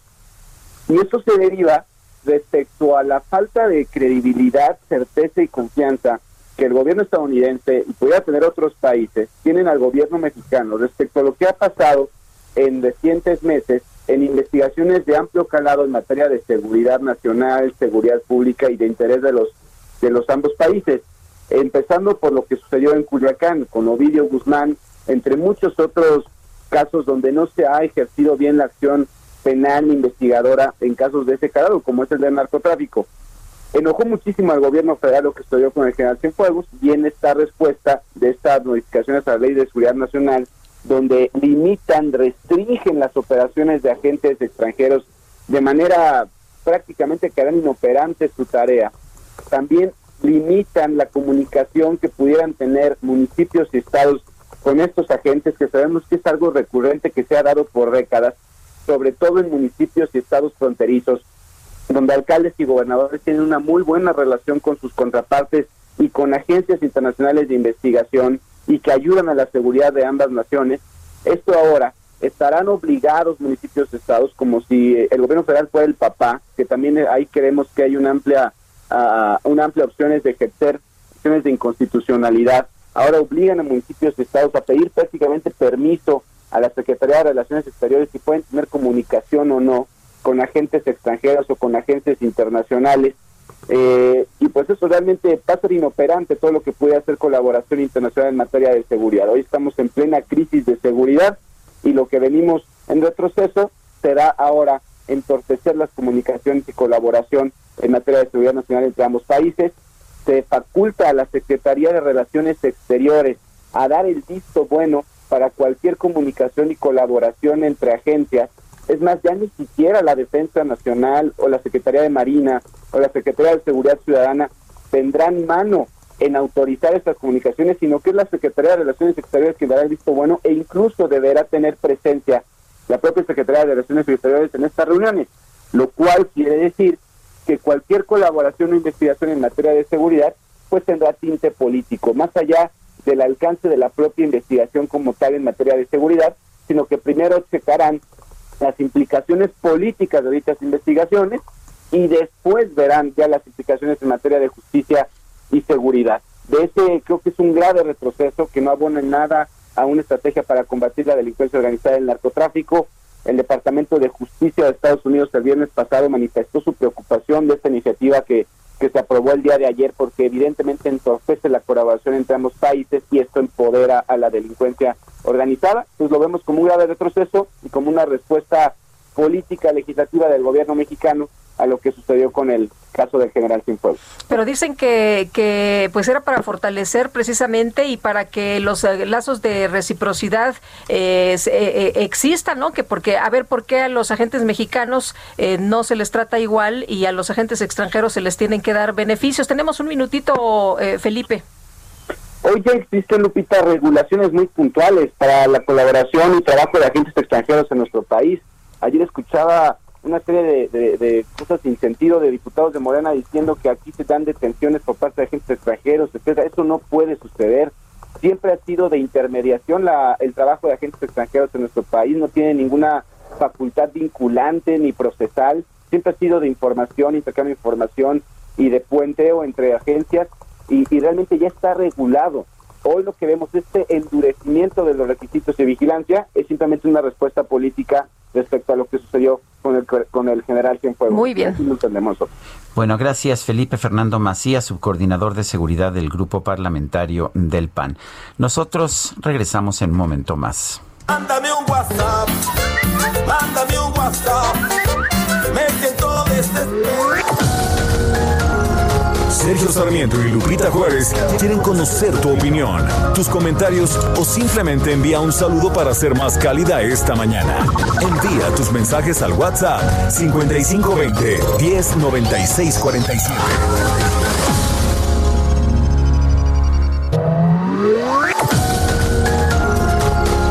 Continuamos con Sergio Sarmiento y Lupita Juárez por El Heraldo Radio.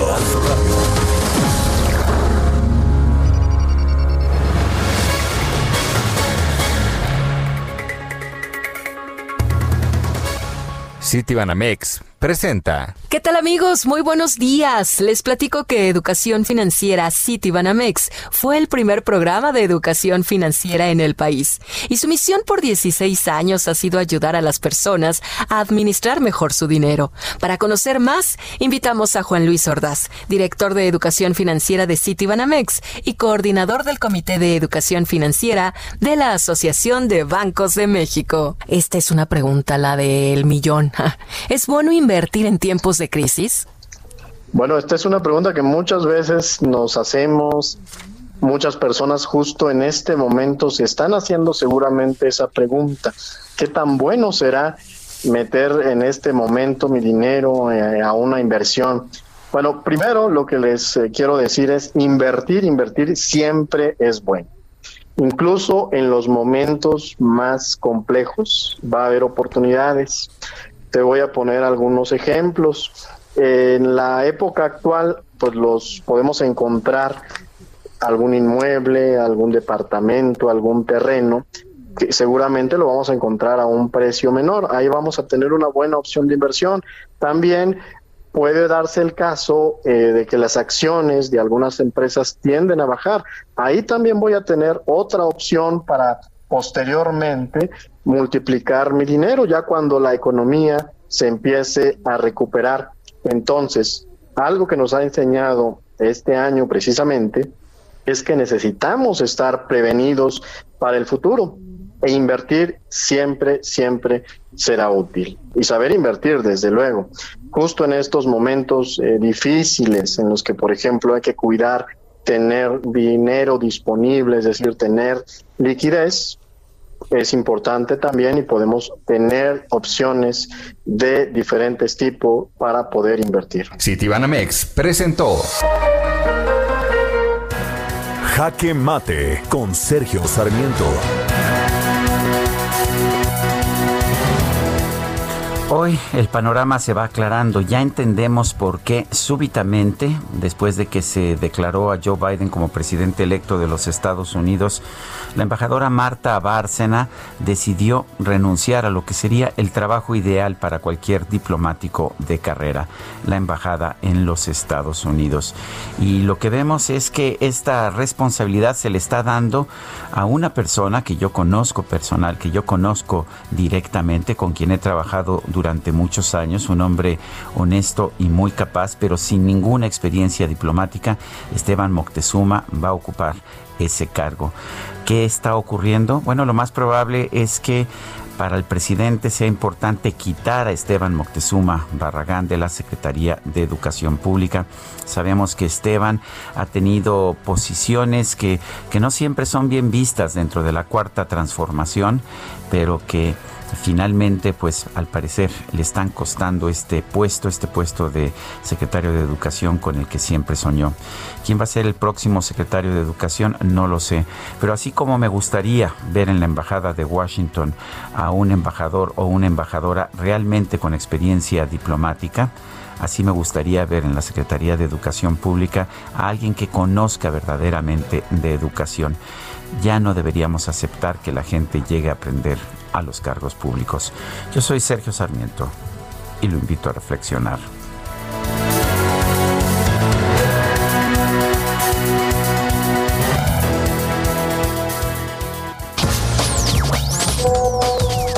Sergio Lupita, buenos días. Habla Juan Manuel Salinas de la colonia Roma.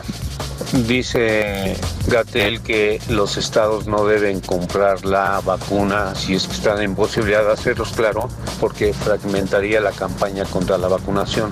Porque mejor no dices la verdad, ya sé que no es tu costumbre, pero como dijera que lo que quiso decir es que fragmentaría la campaña electoral de este próximo año ya y además quitaría el control que ejerce Andrés Manuel sobre todo.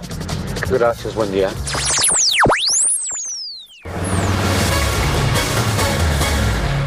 Pues estamos en un momento muy difícil de la pandemia. La Secretaría de Salud del Estado de México informó que en la entidad se alcanzaron 2.399 personas hospitalizadas por COVID, lo que representa la mayor cifra registrada desde el inicio de la epidemia. Vamos a platicar con el doctor Gabriel Ochea Cuevas, él es secretario de Salud del Gobierno del Estado de México. Doctor, gracias por platicar con nosotros sobre todo de este tema tan importante. Buenos días. ¿Qué tal, Lupita? Y Sergio, muy buenos días, gusto saludarles, siempre a sus órdenes, eh, y de verdad preocupante, como usted bien lo señala, el tema de la hospitalización. La, cifra que usted refería fue el día de ayer, le debo decir que hace unos instantes tengo ya la nueva cifra que corresponde al día de ayer a hoy. Son 2.440 hospitalizados, lo cual sin duda es muy preocupante porque si hacemos un poco de historia, y recordamos el pico máximo lo tuvimos el 3 de junio con 2.284 pacientes hospitalizados. Hoy tenemos 140 pacientes más. Eh, ¿Cuáles son las, las circunstancias? ¿Qué está provocando esta nueva oleada? Bueno, sin duda, eh, esto son muchos factores, pero sí, sí debo de comentarles que este último mes estas últimas cuatro semanas el incremento total ha sido del 37%. ¿Qué quiere decir eso? Pues que eh, desde haber relajado las medidas, pero hay un tema muy importante que sucede en el Valle de México, en el Valle de Toluca, que, que estas cuatro semanas lo vimos y lo estuvimos atendiendo a través de las policías municipales, que, que tenían que disuadir alrededor de 70 a 100 fiestas clandestinas en el Valle de México, pero no fiestas de 10, 15 personas, sino de 100, 120 peleas de box, peleas de gallos, lo cual, pues, este es el resultado de todo esto. Sin duda, eh, no se trata de echar culpas, pero cuando me preguntan, pues lo que se ha hecho es bajar la guardia, creer que ya se acabó la, la pandemia y, hoy estamos en el pico máximo.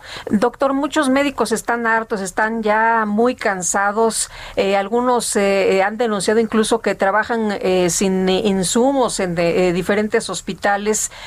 ¿Cuál es la situación en el Estado de México? ¿Cómo están las cosas? Y también para que sepan los que andan de fiesta, qué se pueden encontrar, cuál es el escenario si tratan de ingresar a algún hospital. Bueno, sí, eh, como bien lo señala Lupita, eh, el, el, tema de la ocupación hospitalaria, el día de hoy sí amanecimos con 73% de hospitalización general y de 56% de camas con ventilador, pero bueno, yo creo que más importante que esto es, es, saber que aún hay disponibles camas, sí aún hay disponibles camas, ahorita le daré el número, pero lo más importante aquí es que se van a encontrar con que ya tenemos alrededor de 15 hospitales saturados y hospitales de batalla como puede ser en el Valle de Toluca el Centro Médico López Mateos, el Hospital Nicolás San Juan, el de las Américas en el Valle de México en Ecatepec. En el IMSS también reporta saturación que va del 95 al 99% en, en, un, en siete hospitales grandes. El ISTE también. Acaba, acabo de hablar con el director del ISTE hace unos minutos el director médico y me, me informaba que ya iba a implementar mayor número de camas. Pero aquí lo, más importante pues no es saber si tenemos hoy disponibilidad o no, lo más importante es que la gente debe tener un poco de civismo, debe tener un poco de respeto, de solidaridad, de pertenencia. No es posible que la gente, el fin de semana este pasado, hace tres días, eh, recorrí algunos centros comerciales y no me va a creer colas y colas de gente para tratar de entrar eh, bueno, pues eh, si, si una persona tiene síntomas, ¿qué tiene que hacer? ¿A dónde puede recurrir? Sobre todo si están varios hospitales ya saturados, eh, ¿qué tiene que hacer la gente? ¿Quedarse en su casa, morir o, hay alguna forma de buscar alguna institución que sí tenga camas? Claro, hay un teléfono 800-932-00 donde hablan, y ahí le dicen en dónde hay camas disponibles.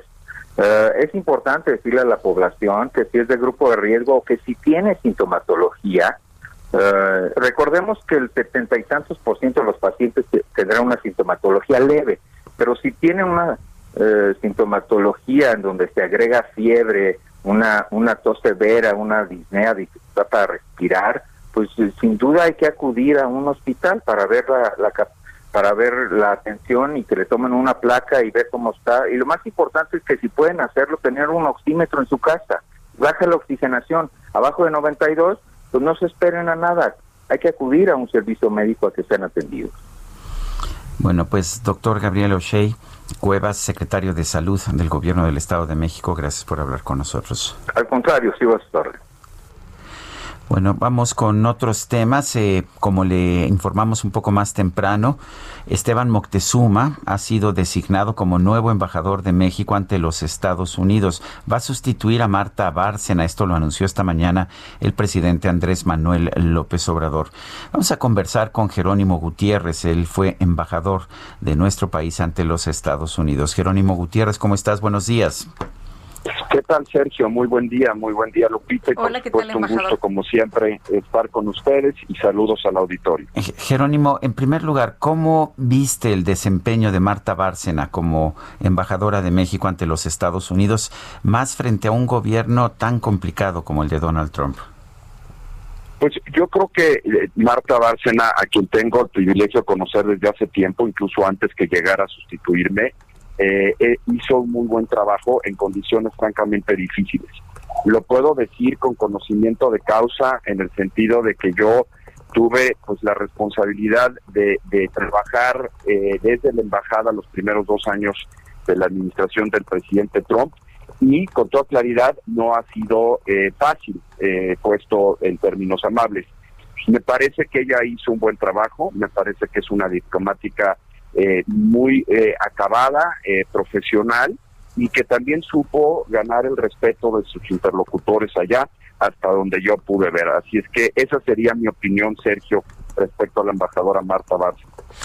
Jerónimo, y ahora la, la, pregunta es qué opinas sobre pues esto que hemos conocido por la mañana, este anuncio del presidente Andrés Manuel López Obrador que propone a Esteban Moctezuma como nuevo embajador de México.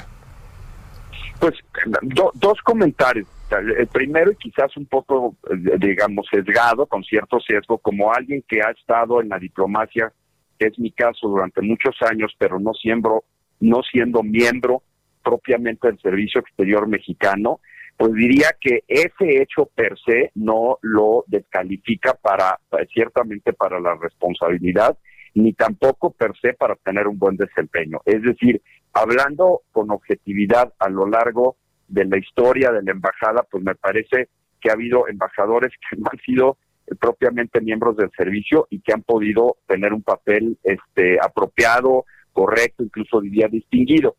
No quiero, digamos, lo digo, insisto, con cierto sesgo, pero creo que aún no siendo, eh, no refiriendo a mi persona, ha habido otros embajadores que han hecho un buen papel. Segundo, independientemente de las capacidades y de las personas, creo que lo que es fundamental son tres cosas. La primera es que haya mucha claridad en los objetivos de política exterior con respecto a Estados Unidos.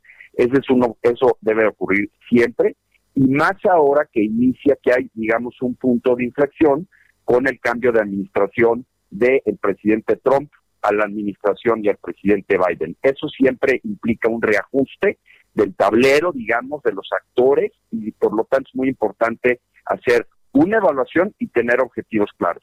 Segundo, Independientemente también de las personas y capacidades, me parece fundamental que haya una buena comunicación y coordinación entre la, eh, la embajada, la Cancillería, por supuesto la Presidencia de la República y otras dependencias.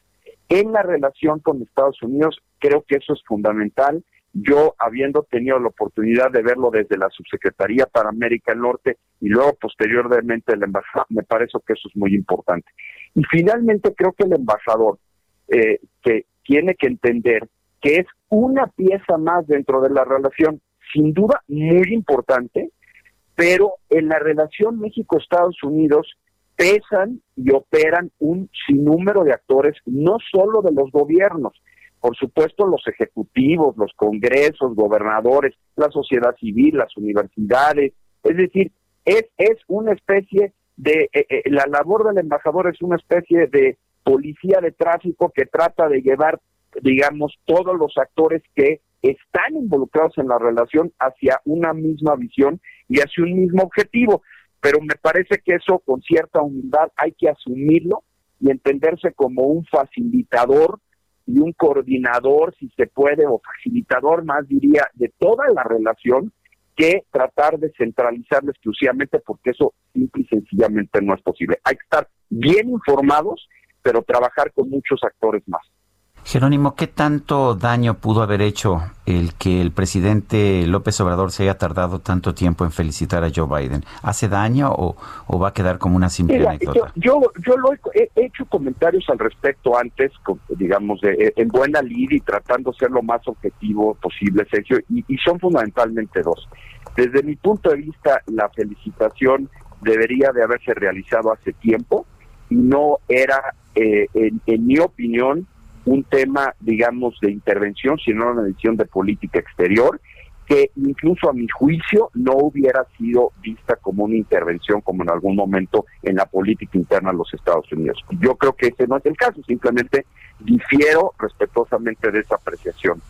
Y creo que en ese sentido, como sí fue muy obvio, pues, eh, se, se, se pierde un poco la oportunidad de que entre los jefes de Estado tengan una primera aproximación y generar una relación, eh, digamos, de cercanía eh, a través de ese contacto, ¿no?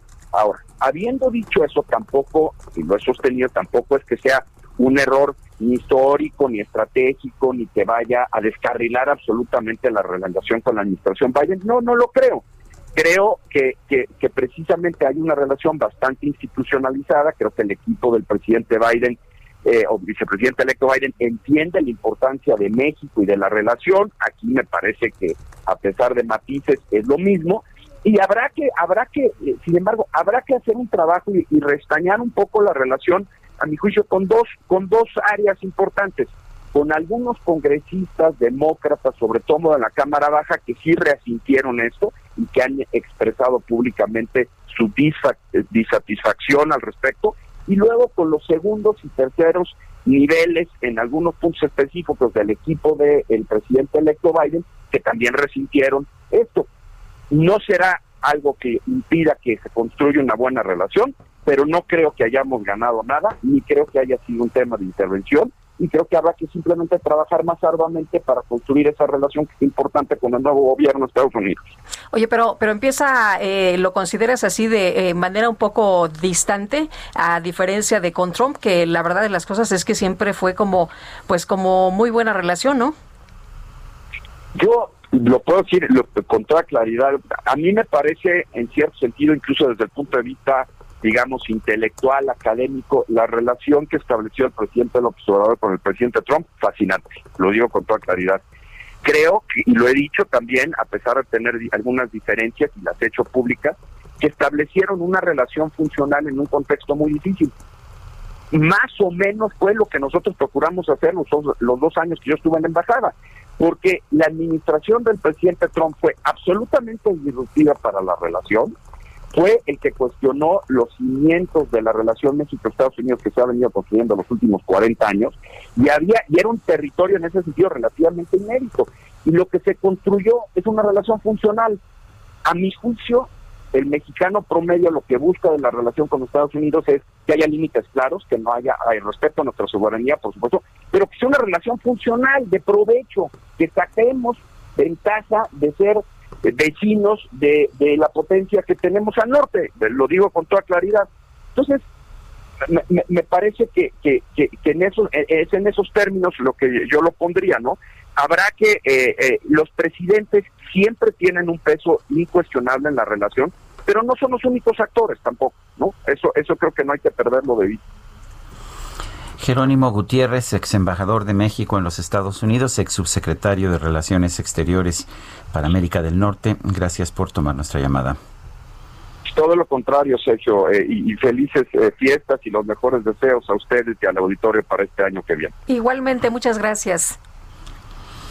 Bueno, eh, Esteban Moctezuma acaba de mandar un tuit. Recordemos que le citábamos ya un tuit que hizo temprano en la mañana, antes de la mañanera, eso de las cinco y media, en que agradecía al presidente de la República eh, algo que pues que era completamente ajeno al tema de la embajada en Washington. Lo que agradecía temprano era que se hubiera aceptado la entrega a maestros de, de México de, de, considerar el COVID como enfermedad de riesgo de trabajo. Ahora manda un nuevo tuit en el que dice lo siguiente, agradezco al presidente López Obrador el gran honor y la confianza de considerarme como propuesta de embajador de México ante los Estados Unidos de Norteamérica. Espero, trabajando en educación CEP MX, el beneplácito del gobierno mexicano y la aprobación del Senado mexicano, es lo que dice Esteban Moctezuma Barragán. Bueno, esto significa, bueno, sabíamos que no había la aprobación del Senado, pero eh, estamos eh, entendiendo que tampoco hay el beneplácito del gobierno de Estados Unidos. De hecho, me imagino que este beneplácito tendría que venir del próximo gobierno, el gobierno de Joe Biden, que va a asumir la presidencia de los Estados Unidos el próximo 20 de enero. Pero en fin, podría adelantarla, me imagino, el presidente Donald Trump. Son las 8 de la mañana con 51 minutos. Y vámonos con información de Gerardo Galicia. Hola Gerardo. Lupita, Sergio, excelente. Mañana tenemos reporte para nuestros amigos que van a utilizar el circuito bicentenario. Hay que recordar que tenemos carriles reversibles y de momento están avanzando bastante bien para nuestros amigos que dejan atrás la raza y se dirigen hacia Benjamin Franklin. El avance en el sentido habitual y utilizando los carriles centrales es aceptable, se alcanzan velocidades cercanas a los 50, 60 kilómetros por hora. Y si van a utilizar el carril reversible, es una excelente opción para poderse mover del norte al sur de la capital. Y en el sentido opuesto, el avance es mucho más rápido. De hecho, es mínima la presencia de vehículos rumbo a la zona norte y esto se traduce en un avance extraordinario. Y por lo pronto, el reporte. Muy bien, muchas gracias, Gerardo. Buen día. Buenos días. Y vámonos con Israel Lorenzana que nos tiene más información. Adelante Israel. Hola. Israel, ¿nos escuchas? Bueno, Parece algo que, pasó. que no nos está escuchando Israel Lorenzana. Eh, bueno, vamos a estar ahí al pendiente. El tema de del nombramiento de Esteban Moctezuma a la embajada de Washington después de la renuncia de la embajadora Marta Bárcena hace unos días está generando una gran atención en, ah, en redes sociales. estaremos tratando el tema posteriormente. Oye, y, ya está Israel Lorenzana. Muy bien, vamos entonces con Israel Lorenzana, adelante. Gracias, Sergio Lupita. Pues estamos ahora ubicados aquí en el perímetro de la avenida Ingeniero Eduardo Molina, muy cerca de Casas Alemanas, San Felipe de Jesús, y a través de esta importante arteria hemos ubicado ya algunos asentamientos para quien viene del Río de los Remedios y con dirección hacia el eje 5 norte San Juan de Aragón. Hay que anticipar su paso, si requieren de alternativas, Gran Canal puede ser una buena opción, por lo menos hasta la zona del circuito interior. El sentido opuesto a través de Molina, la circulación sin ningún problema, a muy buena velocidad para incorporarse al perímetro de Puente Negro, Centenario o más allá, hacia la vía Morelos. Sergio Lupita, la información que les tengo. Muy bien, gracias Israel. Hasta luego. Hasta luego. Y Javier Ruiz, en el sur de la Ciudad de México, ¿qué nos cuentas? Muy buenos días.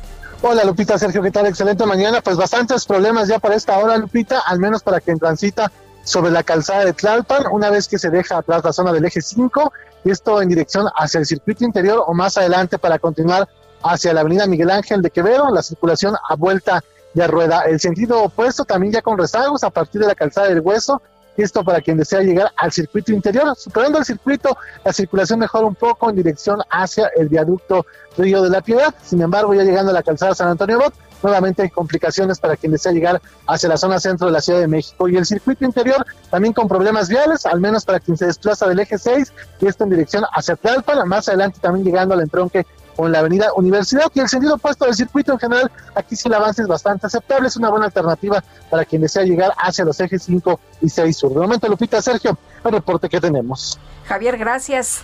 Hasta luego, buenos días.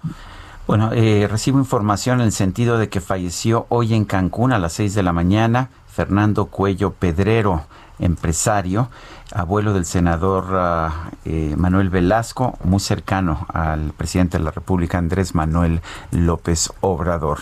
Son las 8 con 54 minutos. porque no nos manda un mensaje de WhatsApp? Lo puede hacer al 55 20 10 96 47. Regresamos en un momento más.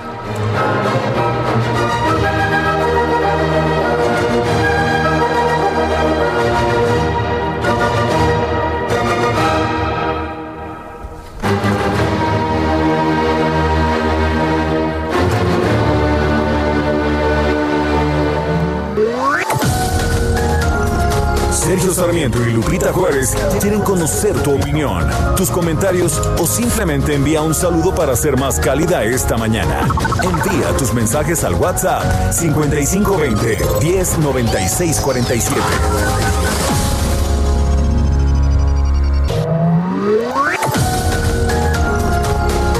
Continuamos con Sergio Sarmiento y Lupita Juárez por El Heraldo Radio.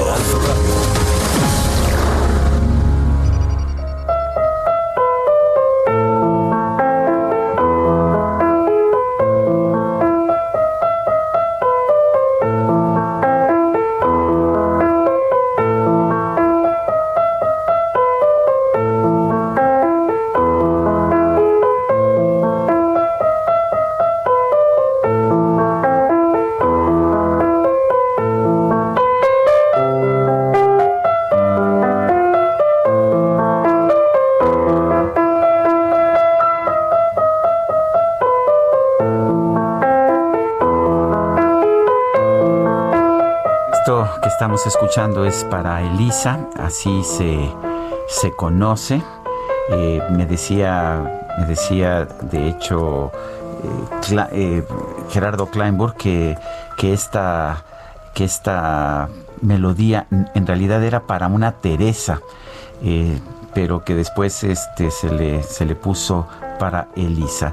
Es una de las melodías más conocidas, más conocidas de Ludwig van Beethoven. Esta versión es la de Richard Kleiderman. No es precisamente la mejor, más bien es una de las peorcitas, pero bueno, aquí está en esta versión. La, pieza es realmente de una belleza extraordinaria. Es una bagatela. Había yo dicho que era una sonata, no, es una bagatela. Es un pequeño juego para piano solo.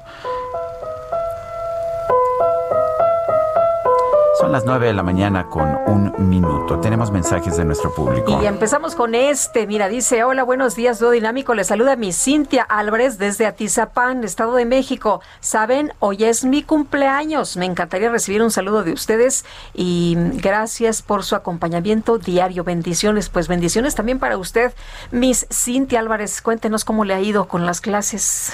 Pues sí, nada fácil, ¿verdad? Otra persona nos dice, excelente miércoles, ¿cuánto nos va a costar la pifia de no felicitar al presidente electo de Estados Unidos a tiempo? Es Rodolfo Contreras, desde Querétaro. Y muy buenos días, amigos del Heraldo, salidos de... Eh, salido, es que así escribió, ¿verdad? saludos. saludos. Salidos de sí, dije, ¿qué pasó? saludos de su servidor y amigo, el señor Ernesto Ortiz de la Perla de Occidente. ¿Cómo están? ¿Qué tal el frío por allá? Bueno, pues eh, acá en la Ciudad de México, la verdad que estamos a todo dar. Pues no sé, tenemos, eh, está fría la mañana, lo que pasa es que la cabina está calientita. Aquí está bien rico. 13 grados, 13 grados la temperatura allá afuera, en la alcaldía de Benito Juárez. Bueno, son las nueve de la mañana con tres minutos. Hemos estado hablando mucho de la relación entre México y los Estados Unidos bajo Andrés Manuel López Obrador y ahora con el nuevo gobierno de Joe Biden. Hay cambio, de hecho va a haber un cambio en la embajada en Washington. Agustín Basabe, nuestro analista político, ya está en la línea telefónica para ayudarnos a entender este momento. Agustín, ¿cómo estás? Muy buenos días. Buen día, Sergio. Buen día, Lupita. Hola, ¿qué tal? Buenos días. Pues me temo que se vienen tiempos difíciles en la relación bilateral entre México y Estados Unidos. Y, y se vienen tiempos complicados porque el gobierno de López Obrador cometió dos errores eh, importantísimos o gravísimos en, en esa relación. Complacer a Donald Trump, es decir, tomar esa estrategia táctica de complacer y de darle todo lo que pedía a Donald Trump y llevarla muy bien con él, y endurecerse y, enfrentarse a Joe Biden y a los demócratas. Y pues resulta que ganó Biden, ganaron los demócratas y pues eh, ahora las cosas se van a poner, creo, insisto, muy complicadas. En tres rubros fundamentalmente. Yo creo que eh, vamos a tener roces, fricciones con Estados Unidos en el tema laboral, en el tema ambiental y en el tema de seguridad.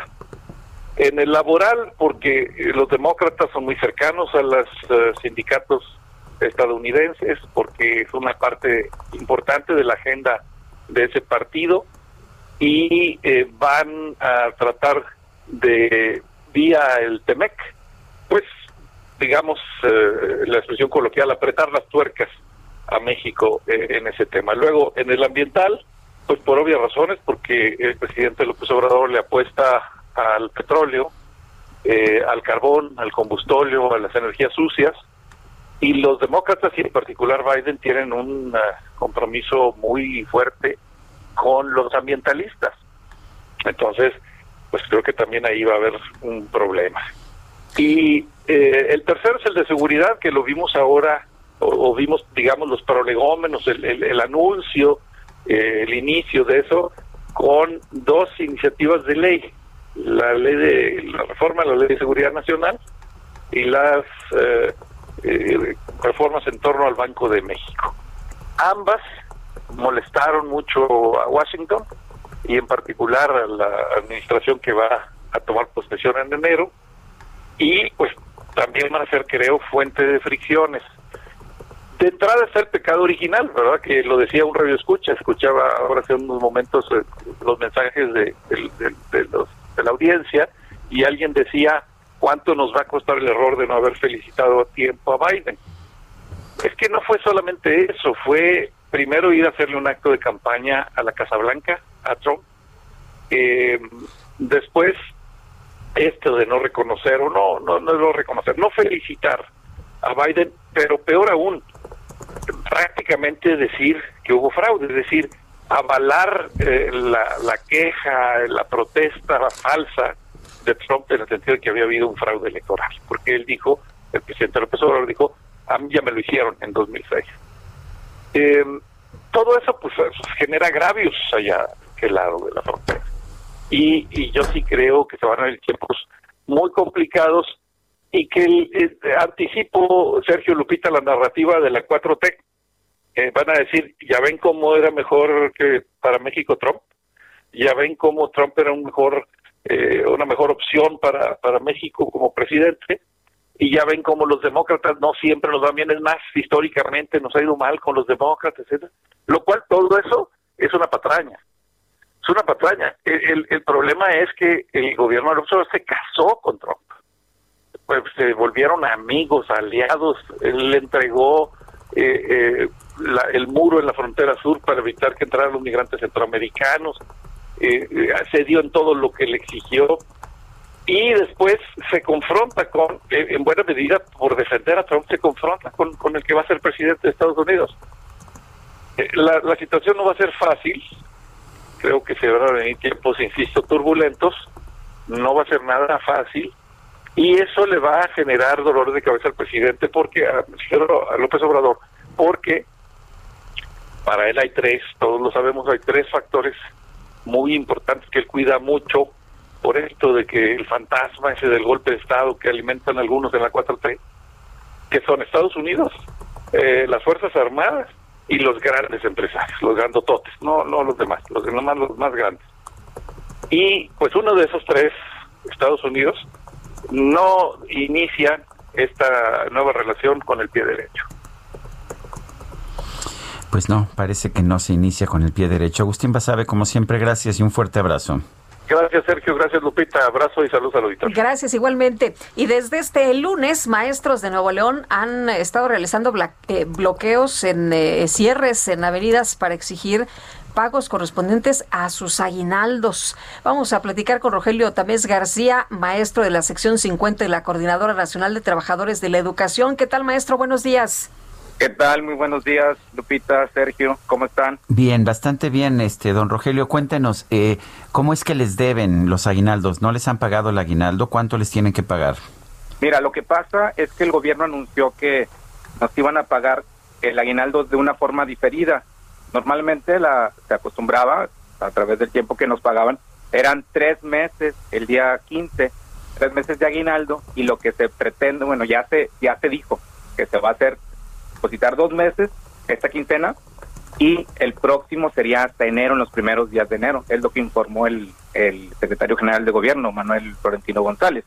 A eso de las dos de la tarde el día de ayer lo hizo. Bueno, eh, entonces Rogelio, ya ya está todo eh, ya está todo saldado. No, no. O sea, se pagaron dos meses y lo la molestia de la gente es que no se le está pagando completo y están haciendo otra vez uso del, del dinero de los maestros. Se lo están jineteando, pues. Prácticamente, esa es la palabra, nos lo están jineteando. maestro, me dice que les pagaron dos meses. ¿Cuánto les dan de aguinaldo? Eh, en total son 90 días de aguinaldo. O sea, tres meses de aguinaldo. Tres meses, así es. Híjole, yo, yo recibo 15 días, pero qué bueno que me dice cuándo recibo, pero bueno, es bueno saber que alguien recibe tres meses de aguinaldo. El, ah, entonces, ¿les han depositado dos meses? ¿Cuándo les van a depositar el tercero? ¿Qué les han prometido? Bueno, lo que dijo el secretario general de gobierno, eh, que era eso los primeros días de, enero que se iba a depositar. Esa es la molestia de la gente, que no se no no se consultó. el secretario general también del, del CENTE eh, estaba enterado desde el día 11, se tuvo una reunión con el con el secretario general de gobierno y no lo no lo dice a la, a la base. Entonces ahorita ya se ve rebasado por eso la protesta y la y la manifestación tan tan eh, tan extensa en, en todo el estado. Pero entonces cuánto les eh, adeudan maestro es un mes el que el que nos adeudan sí y, y cuánto gana un maestro bueno, ahí sí varía, porque hay, hay, por ejemplo, maestros de horas, maestros de planta. Sí. Por, ejemplo, un maestro que, que tenga 13 horas gana un promedio de 2.800 este, por quincena, más algunas este, prestaciones ahí que, se les da. 2.800 pesos por quincena. Sí. sí, como el maestro de planta aproximadamente entre 8.000 y 9.000 pesos este, quincenales es lo, es lo que gana. Y maestro de planta entre 8 y 9 mil pesos quincenales serían 18 mil pesos al mes y aguinaldo de tres meses. Así es. Bueno, eh, ¿van a continuar con los bloqueos? Sí, definitivamente, eh, por la respuesta ahora que, que da el secretario de, de la sección 50, pues como se vio rebasado por la, la mayoría de los de los maestros, pues tiene que salir ahora y hoy hay una concentración y manifestación en la macroplaza a las 10 de la mañana y de ahí pues en, en colectivo se decide cuáles serían las próximas acciones. Ah, tenemos hasta el día 20 para que se deposite completo ya el, el aguinaldo, como lo marca la ley. Sí. Ahora, independientemente de cuánto ganen, es un derecho que ustedes eh, adquirieron, ¿no? Es un derecho adquirido. Definitivamente, esto se ha logrado este, a, la, a la lucha y como dices tú, es un derecho que ya teníamos y que eh, ganamos con, con el tiempo y con, con las este, las debidas manifestaciones y todo, porque no se aumentaba el salario, pero sí se aumentaban los días de aguinaldo, o sea, era un arreglo que se tenía de esa manera. Y entonces por eso se, aumentaron los días porque no recibíamos un aumento de acuerdo.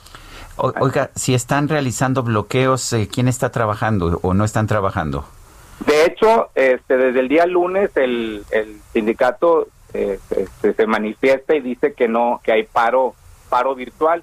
O sea, esta semana se, se, mantiene el paro virtual.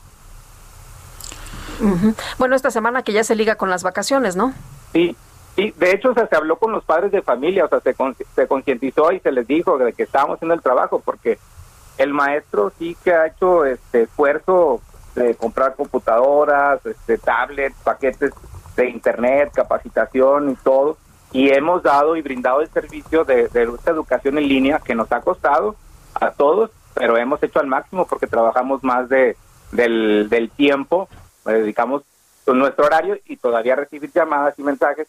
Y el pago que nos dan es esta situación de que no te paguen el, aguinaldo, entonces el maestro, este, el sindicato dice no hay este, más más trabajo, hay un paro virtual por lo menos por esta semana. Muy bien, pues maestro, le agradecemos mucho que haya platicado con nosotros, que nos dé el contexto de lo que está sucediendo y por qué andan en paro por allá. Claro, muchas gracias. Buenos días. Un saludo. Un saludo también para usted. Bueno, gracias al maestro Rogelio Tamés García de la sección 50 de la CENTE. ¿Ya viste nuestro regalito? Sí, ya vi. Bueno, gracias a Cristina Mieres. yo creo que esta caja es la tuya, ¿eh? Porque eh, trae un Grinch. No, la, mía también trae un Grinch. Yo creo que Cristina Mieres nos manda este este presente. Son Parece que son unas galletitas, está cerrado. se ven deliciosas. Pero también nos manda una galletita de Grinch. Yo creo que eso es en reconocimiento al Club de Scrooge de Sergio Sarmiento. ¿Cómo ves, Guadalupe? Qué barbaridad, que, no les gane lo Grinch. Muchas gracias a María Cristina Amieres, vicepresidente de Desarrollo Cultural y lo Social del Heraldo, por este delicioso obsequio. Son las 9 de la mañana con 14 minutos. Vamos a un resumen de la información más importante. El presidente López Obrador aseguró que fue buena la decisión de la Cámara de Diputados de aplazar la discusión de la reforma a la ley del Banco de México, aunque consideró que hablar de una afectación a la autonomía del Banco Central es una exageración. Fue buena la decisión que tomaron los legisladores en este caso, porque da tiempo a recoger los sentimientos, los puntos de vista de todos y da tiempo también a informarle al pueblo, que la gente sepa en qué consiste realmente esta reforma, porque a veces por desconocimiento se exagera. Hablaban, por ejemplo, de afectación a la autonomía del Banco de México y se me hace una exageración, pero que se explique en qué consiste. Bueno, y por otro lado, el presidente anunció que el secretario de Educación Pública, Esteban Moctezuma, será nombrado embajador de México en los Estados Unidos ante el retiro de la actual embajadora Marta Bárcena.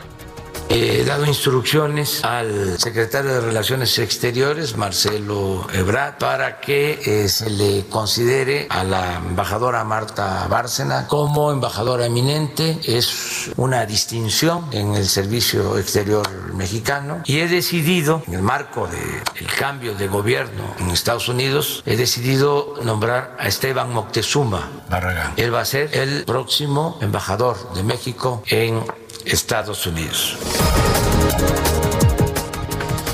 Ernesto Sánchez, ah, no, en otro tema es a través de Twitter, Marta Bárcena felicitó a Esteban Moctezuma por su nombramiento y expresó confianza en que ambos trabajarán coordinadamente en la transición de la Embajada Mexicana en Washington. Ernesto Sánchez, el secretario de Desarrollo Económico de Jalisco, reveló que el fabricante de autos eléctricos Tesla tenía contemplado poner una planta en la entidad, pero decidió llevar el proyecto a Texas ante la incertidumbre generada por la política del gobierno federal en materia de energías limpias. Pero mira, mira, mira, mira, mira cómo mueve la panza el Santa Claus.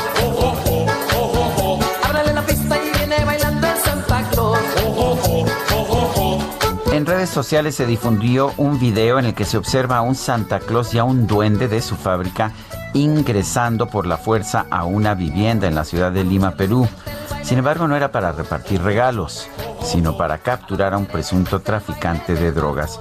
Ante esta situación, la policía local explicó que con motivo de las fiestas de fin de año lleva a cabo operativos con agentes mimetizados para prevenir y castigar a la comisión de distintos y castigar la comisión de distintos delitos.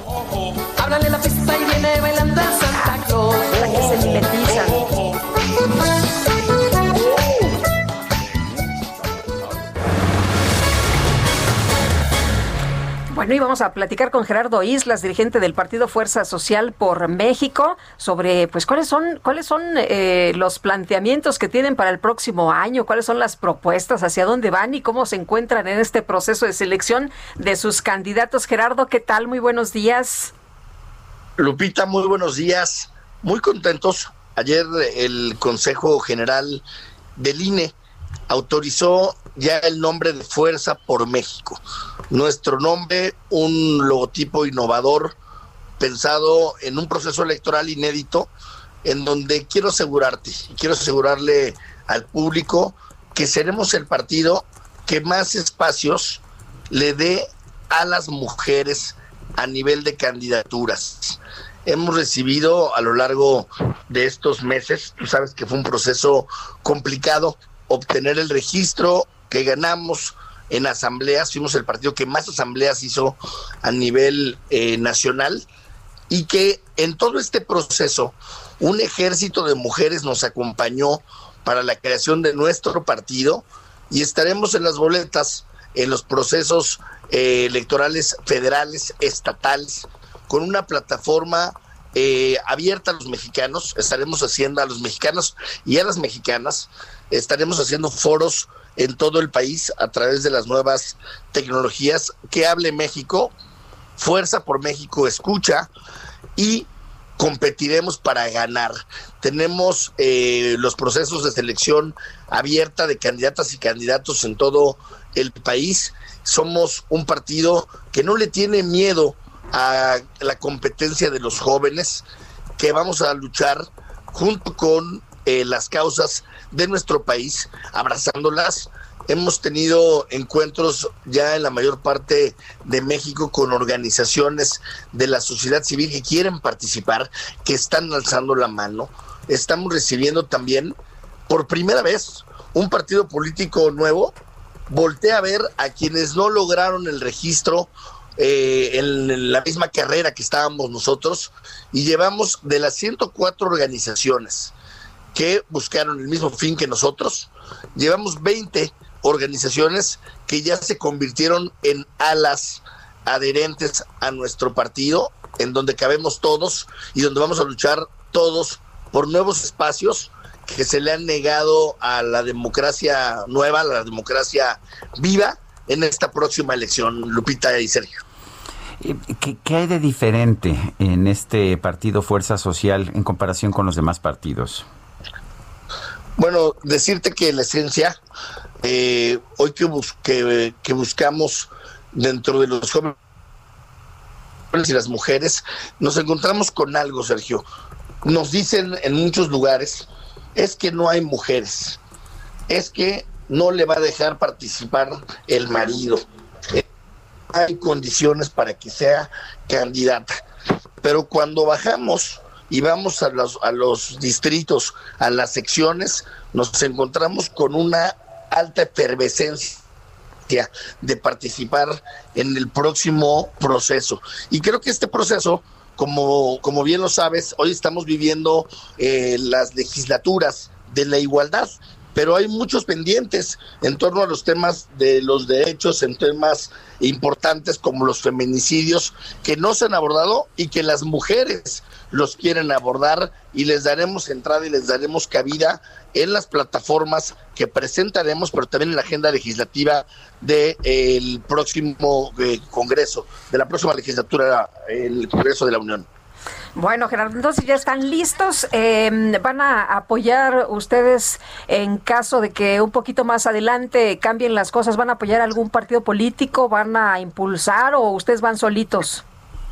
Vamos solos. Primera elección con candidatos en todo el país. Vamos a participar en las 15 gobernaturas, vamos a participar en la elección de diputados federales, diputados locales. Vamos a romper récord en el número de posiciones para mujeres y también para jóvenes en los procesos de selección de concejales y regidores. Aprovecho este espacio para decirle a los ciudadanos que las puertas están abiertas y también a los que de alguna forma están buscando una candidatura a través de la vía independiente y que los consejos locales les piden mucha documentación, les piden miles de firmas, esto para que no participen. Aquí estamos nosotros con puertas abiertas para recibirlos y hacer juntos esta renovación de la próxima eh, legislatura, de los próximos gobiernos, con mucha fuerza para, para ganar por fuerza por México los espacios. Bueno, gracias Gerardo Islas, dirigente del partido Fuerza Social por México.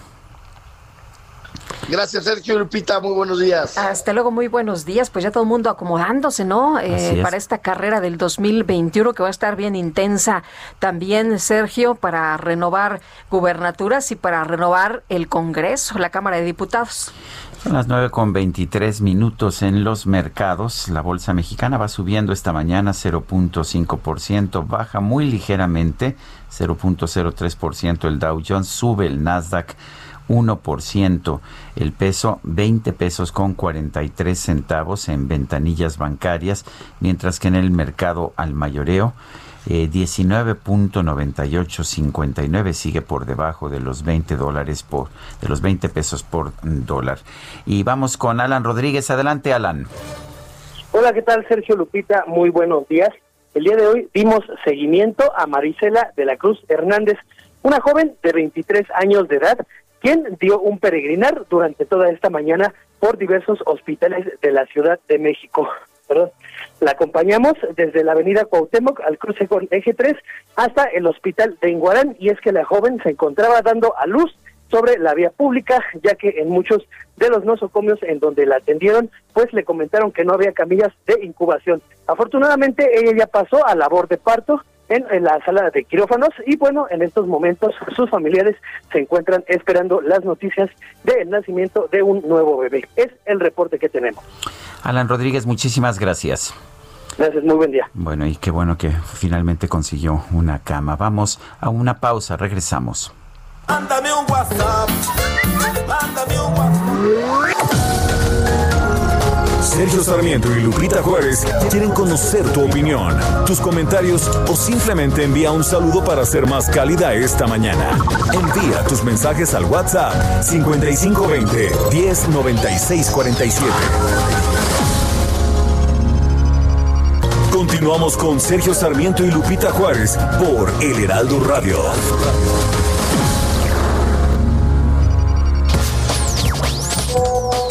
Sergio Lupita, muy buen día, equipo de trabajo también. Uno de mis compositores y músicos más admirados, Beethoven. Finalmente, una persona con discapacidad demostró que por divinidad o por lo que sea, pero hizo muchísimo. Y una persona como yo, con discapacidad, yo tengo discapacidad visual, y creo que hago más cosas ahora que antes, de cinco años para acá. Hago mucho más, mucho más. Entre ellos trabajar para la sociedad, y creo que todos tenemos que hacerlo, y más en este tiempo de pandemia. Cuidémonos mucho y feliz día.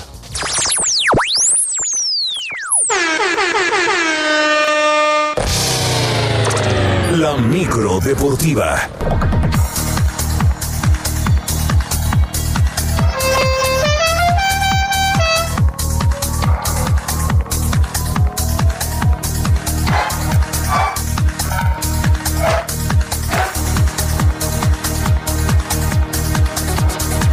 que alguien controle al DJ Kike. Ahora sí ya. Pasó? Nombre tan, a gusto con Beethoven y de, de pronto esto tan electrónico. Bueno, Julio Romero, ¿cómo estás? Buenos días. Muy bien, Sergio, Lupita, buenos días, qué gusto saludarles. Bueno, una disculpa, sí, es que se equivocó y se tomó el gel antibacterial. El, no, este, bueno. El DJ que perdón, ¿Dijeron se que servía de vacuna o qué? Sí, se equivocó, perdón, se equivocó de, este, de envase, este, en vez de, de, tomar su, su, su atole, se pues tomó, le dio el trago al gel antibacterial. Una disculpa, una disculpa de antemano. Bueno, vámonos con la información. Se dio a conocer el calendario para el torneo Guardianes 2020 y estará arrancando el próximo viernes 8 de enero con el duelo entre la Franja del Puebla que recibe a las Chivas en la cancha del Estadio Cuauhtémoc. Entre los duelos que llaman la atención, el Clásico Nacional se jugará el 14 de marzo con las Chivas recibiendo a las Águilas del América. Para la jornada 16, dos clásicos locales, el Regio, Rayados de Monterrey estará visitando a los Tigres de la U de Nuevo León y Atlas contra Guadalajara. Estos dos clásicos el 24 de abril. La campaña terminará el 3 de mayo y el repechaje 8 y 9 de mayo. La liguilla se pondrá en marcha el 12 del mismo mes. Así es que todo listo para el Guardianes 2021. Repito, 8, 8 de enero arranca toda la actividad. Y los Tigres de la U de Nuevo León se clasificaron a las semifinales del torneo de campeones de la CONCACAF al vencer 4 por 0 al New York Football Club en el duelo de vuelta de los cuartos de final y un global de 5 por 0. Para este miércoles le toca el turno a las Águilas del América que con ventaja, cómoda ventaja de 3 por 0, se estarán midiendo al Atlanta United en el Orlando City Stadium a las 7 de la noche. El mediocampista Sebastián Córdoba señaló que hay unión y apoyo con su técnico Miguel Herrera luego de no conseguir el objetivo en el torneo local.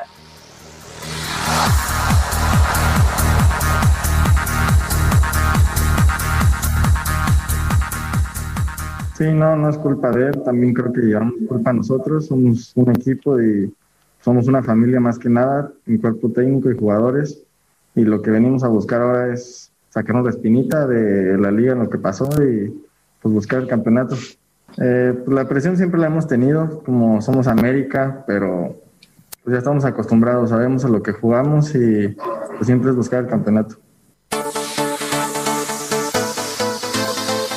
Para las nueve y media de la noche, en el mismo inmueble, Cruz Azul enfrenta al equipo de Los Ángeles FC del atacante Carlos Vela.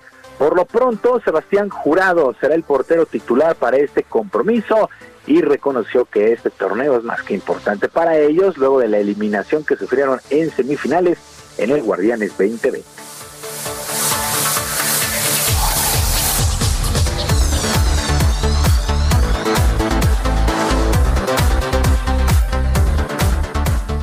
Esa revancha también deportiva que te da el fútbol tan rápido. Creo que eso es lo, importante y lo bello de este deporte, que, que, bueno, este, a la vuelta de la esquina tienes eh, un, partido más, una revancha más, y en este caso nos toca estar ya en instancias finales otra vez, que es donde se merece estar esta institución. Entonces creo que, creo que tenemos todas las herramientas para pelear por un campeonato, lo cual nos va a permitir, este, pues bueno, eh, tener esa esa, esa alegría que, que, que, queremos. El duelo de ida de este compromiso de Los Ángeles FC y Cruz Azul tenía que jugarse el mes de marzo, ya no se pudo realizar por el tema de la pandemia, así es que este enfrentamiento solamente es a un juego en busca del boleto a las semifinales, pues todo parece indicar que eh, los equipos mexicanos tienen buenas posibilidades, ya avanzó Tigres, y se espera que el día de hoy lo haga América y Cruz Azul a estas eh, semifinales del torneo de campeones de la CONCACAF, la famosa CONCA Champions. Hay que recordar que el campeón representará al fútbol del área en el Mundial de Clubes. En otras cosas, la estrella del básquetbol de la NBA y de los Bucks de Milwaukee, Giannis Antetokounmpo, se convirtió en el jugador mejor pagado de la liga ya que anunció que ha renovado su contrato con el equipo por 228 millones de dólares para las próximas cinco campañas. El griego de 26 años de edad fue elegido el jugador más valioso la pasada campaña, además del premio a defensivo del año. Estas distinciones ya lo pusieron al lado de los legendarios Michael Jordan y de Hakim Olajuwon, así las cosas con Giannis ante tu compu. Los Bucks de Milwaukee fueron el mejor equipo en cuanto a números en la campaña regular, pero ya en la postemporada que se realizó allá en la burbuja en Orlando, Florida, no pudieron lograr el objetivo y pues eh, quieren quieren repetir otra buena campaña estos Bucks de Milwaukee y han renovado a Yanis ante tu compu. La, la cifra es impresionante, 228 millones de dólares por cinco campañas. Estamos conociendo al jugador mejor pagado en la liga y con récord de cuatro ganados y nueve perdidos y con mínimas posibilidades de meterse a los playoffs. Los vaqueros de Dallas ratificaron a Mike McCarthy como su head coach para la próxima temporada en el fútbol americano de la NFL. El equipo de la estrella solitaria estaba contemplado para llegar a postemporada, pero se han enfrentado a varias lesiones, además de temas de COVID. Y el dueño, Jerry Jones, pues confía en que estarán mejorando para el 2021 con este entrenador en jefe. Muchos, muchos seguidores de los vaqueros de Dallas no están de acuerdo, otros tienen la continuidad. Así es que Mike McCarthy al frente de los vaqueros de Dallas para la próxima campaña. Insisto, las posibilidades para los Cowboys son mínimas. para de cuenta que tienen que ganar los tres juegos que le restan, multiplicarlos por la edad, dividirlos entre el número que pensó uno. En fin, es una situación muy complicada la de los vaqueros. Sergio Lupita, amigos del auditorio, la información deportiva este miércoles, que es un extraordinario día, y por supuesto, un abrazo a la distancia. Muy bien, Julio, gracias y un fuerte abrazo también. Muy buen día para todos. Buenos días. Son las 9 de la mañana con 38 minutos. Vámonos con Mónica Reyes. Adelante, Mónica. ¿Qué tal amigos? Qué gusto saludarlos. Estamos aquí en el espacio de Sergio y Lupita porque vamos a platicar del ajo negro tan famoso, tan conocido por muchas personas. Ya está lista Aris Chávez, representante de Productos y Tratamientos Politécnico. Platícanos todas las bondades que tiene el ajo negro. Aris, ¿qué tal? ¿Cómo estás, mi querida Moni? Pues es un tratamiento extraordinario. Nos lo piden muchísimo porque quien lo ha probado, Moni, ya no deja de tomárselo nunca. Es un tratamiento que ha desarrollado el Instituto Politécnico Nacional porque han encontrado mira, desde milenios atrás ya se ocupaba el ajo para curar ciertas cosas eh, de, forma analgésica, eh, desinflamatoria, antibacterial. Este proceso en el que someten al ajo para que se torne negro es un proceso bastante complicado, pero lo que logra es potenciar todos sus nutrientes y todas sus cualidades. El ajo negro tiene 100 veces más propiedades que un ajo normal. Primero, para las vías respiratorias no hay nada mejor. Nos ayuda a limpiar nuestra garganta, nuestras vías respiratorias y sobre todo elevar nuestro sistema inmunológico de una manera sana, sobre todo natural. Natural, exacto. Pero tiene otras cualidades muy interesantes. Una cápsula todos los días nos ayuda a limpiar nuestro hígado. Ese que a veces le metemos mucha basurita y que todos necesitamos, ¿eh? Tan importante nuestro organismo. Pero también nos ayuda a colesterol, triglicéridos y glucosa en sangre. Por eso también un paciente diabético lo puede tomar. Y como este tratamiento, además del ajo negro, viene adicionado con colágeno, nuestras articulaciones, no sabes qué maravilla. Hay pacientes que tienen, por ejemplo, problemas de artritis reumatoide.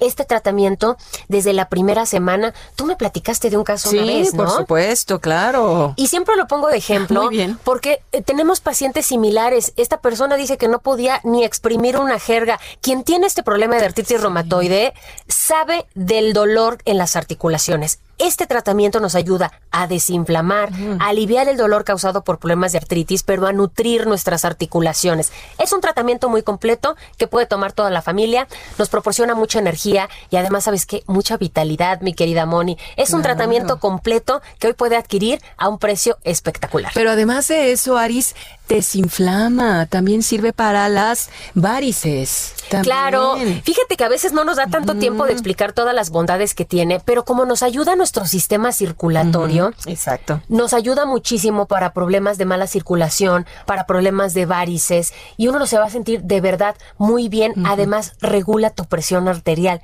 que eso es muy importante. ¿Cómo le hacemos para poder conseguir el ajo negro en este momento? Bueno, pues yo les tengo una súper promoción el día de hoy, por eso vaya marcando, porque las primeras personas en comunicarse, fíjese todo lo que se va a llevar. Esta cajota de regalos así le va a llegar hasta la puerta de su hogar. El número telefónico, 55 56 49 44 44. Va a llevarse un año completo. Por eso aprovechen. Son nuestros regalos que Santa Claus trajo a este programa. Ay, qué bien. Un año completo de ajo negro, 1800 pesos. Y si llama ahorita, ¿qué crees? Que les vamos a regalar otro año adicional. Dos años vamos a tener. Oye, dos años que puede compartir con toda la familia, pero eso no es todo. Viene acompañado con regalitos. Hablábamos del problema de artritis. ¿Qué te parece si les incluimos un gel que está elaborado con plantas medicinales?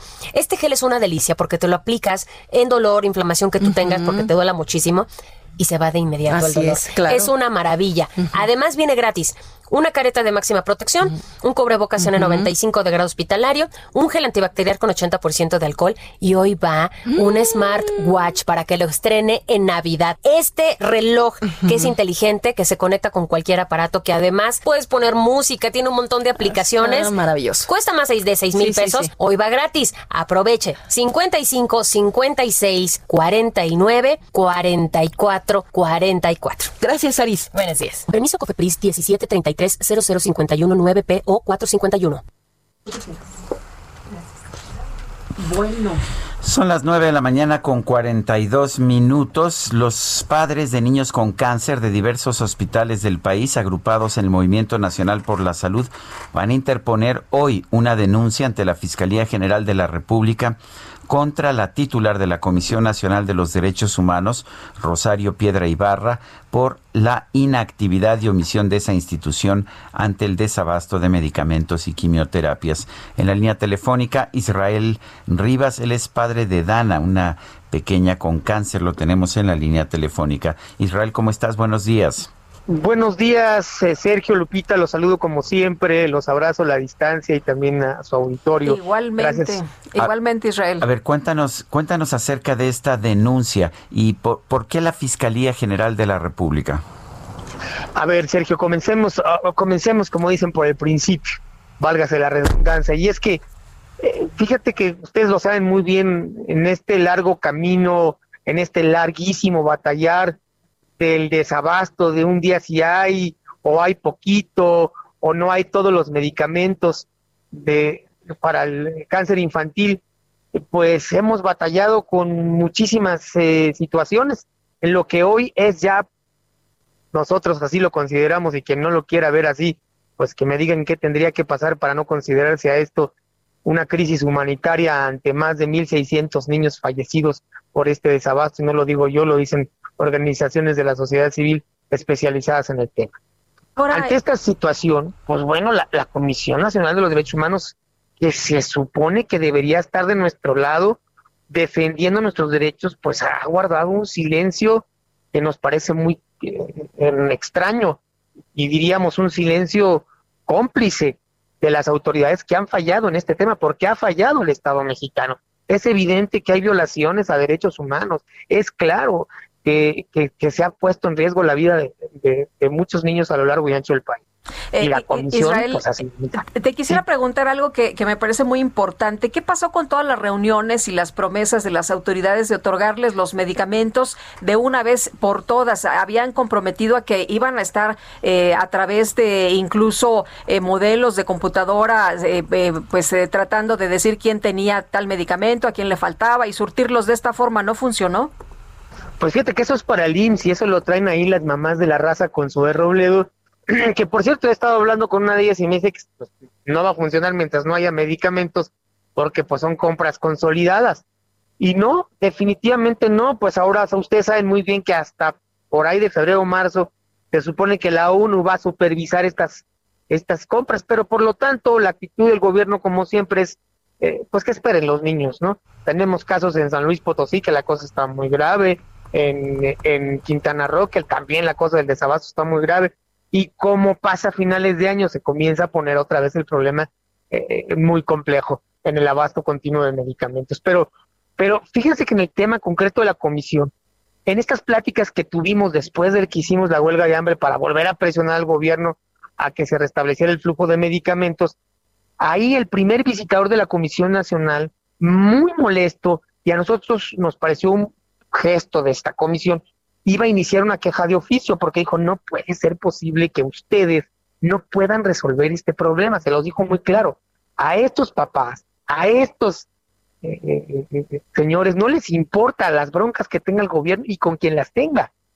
Ustedes tienen una obligación y si no la cumplen están violando un derecho humano. Y a mí, como primer visitador, me corresponde iniciar una queja de oficio. Lo recuerdo muy bien, se molestó mucho porque se dio cuenta que el gobierno no tenía un censo de niños con cáncer. Y, dijo, ¿cómo, ¿cómo va a ser esto posible? Sospechosamente, al Señor Jesús lo cesaron después.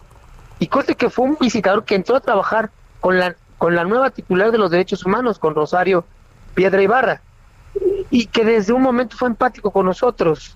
Yo platiqué muchas veces con él y, me parece que, que, él entendió la problemática y ante esa situación, pues prefirieron cesar a alguien que, que, la misma comisión pudiera tomar este asunto en sus manos. Eh, a nosotros nos parece triste porque eh, el eslogan, yo oigo los comerciales de la Comisión Nacional y dice el eslogan, vamos a renovar a una verdadera comisión que sea defensora del pueblo y que no haga simulaciones. Hoy justamente la comisión está actuando así, es una gran simuladora o defiende los derechos humanos de quienes le son a modo ideológicamente, porque entonces estaríamos ante ante ante una gran problemática, otra vez ideologizando toda la problem eh, todos los problemas de este país. Pues Pero algo también muy grave, Sergio Lupita, es que si ustedes se dan cuenta y también vamos a anunciar las medidas que vamos a tomar respecto a ello, que anunció el programa de vacunación contra el SARS-CoV-19. Y tristemente nosotros hemos puesto mucha atención, hemos hecho en las reuniones que habíamos tenido con la parte de salud, anticipándoles, ya tienen un plan de vacunación para nuestros niños con cáncer, serán puestos como prioridad y todo eso se lo hicimos saber hace tres, cuatro meses, para que justamente hoy no estuviéramos por el problema que, que estamos teniendo. Escuchamos atentamente al, doctor Hugo López Gatel y nunca mencionó ni siquiera población inmunodeprimida. Bueno, ya, ¿qué, qué les quiero decir de la frase niños con cáncer? Parece que está este, vetada del el vocabulario del gobierno por decreto, ¿no? nos llama la atención dónde quedan nuestros hijos, dónde quedan los cientos de miles de niños, concretamente los más de 20 mil niños con cáncer de este país, cuándo serán vacunados, cómo serán vacunados, o necesita el gobierno otra presión fuerte, otras tomas de aeropuerto, necesita que salgamos a las calles a hacer una verdadera resistencia civil pacífica y otra vez movilizaciones y, amparos para poder eh, eh, que nuestros hijos para que puedan acceder a la vacuna eh, en tiempo y forma, y me refiero en tiempo y forma a que sean considerados como como población vulnerable pues y como población prioritaria para ser vacunada. Pues vamos a estar muy atentos de esta denuncia que se interpone hoy y le damos seguimiento como siempre, Israel, te agradecemos mucho. Gracias, Israel. Claro que sí, gracias Sergio Lupita, muy buenos días a ustedes y a su auditorio. Israel Rivas es padre de una pequeña con cáncer. Son las 9.49. Gastrolab con el chef Israel Arechiga.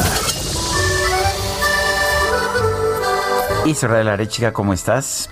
Muy buenos días. Hola, ¿qué tal? Hola, muy buenos días. Qué gusto estar aquí con ustedes. Oye, ¿Ves, que tiene cara de contento? Sí, Yo nosotros también, nosotros por unos regalitos que recibimos. De oreja a oreja, porque. Por eso. Ah, qué delicia. Pero él este tiene cara de contento, también se me hace que se va de vacaciones. Tiene cara de. Sí, ya huele un poquito. La verdad es de que el horno no está para bollos, no podremos salir este muy lejos como, como acostumbramos a veces, pero, pero bueno, algo se podrá hacer para, para recibir el año bien. Para descansar me también. Me parece excelente. Sí, bueno, hoy les traje un detallito, les traje qué, un qué rico, qué alfajores deliciosos, que aparte, ¿no? sí, lo hizo mi novia ayer. Ah, muy bien. Ah, recién hechecitos recién además. hechecitos, sí, recién Oh, hechecitos. Se ven así como súper deliciosos, así como que ya quieres pues agarrar uno, ¿no? ¿verdad? son, son dietéticos. Se vale, eh, se vale, los alfajores no engordan. Y... No, engordamos, no se los que engorda engordamos tampoco. somos Sergio y yo. Pero bueno, qué gusto. Hoy les voy a platicar de un platillo que es típico por excelencia en las mesas navideñas y es el pavo.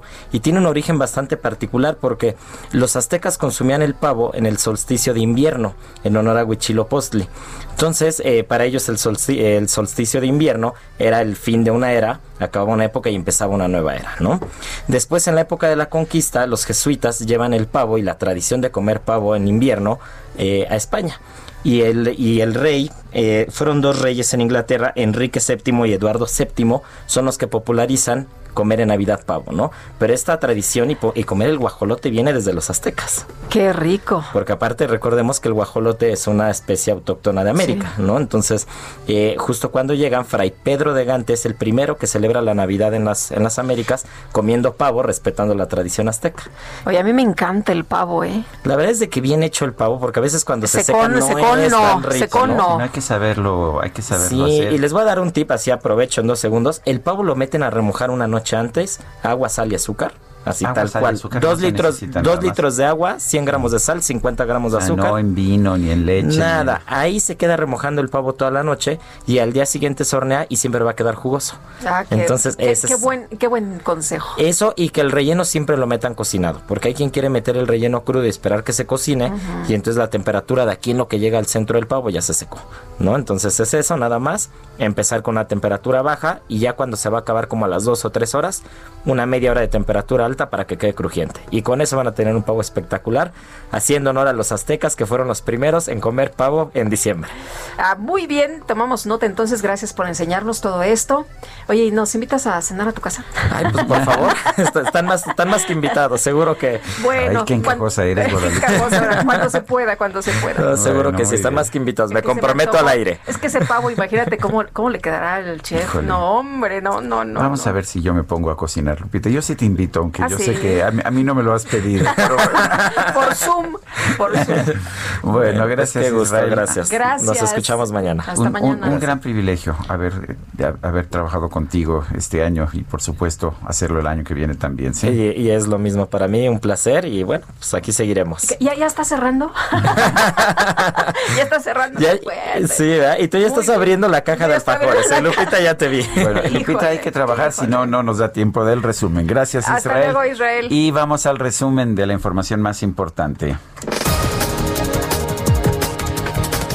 Desde Palacio Nacional, el presidente López Obrador informó que va a viajar a Bavispe, Sonora, para realizar un homenaje a las víctimas del ataque integrantes de la comunidad Levarón y presentar los avances de la investigación del caso.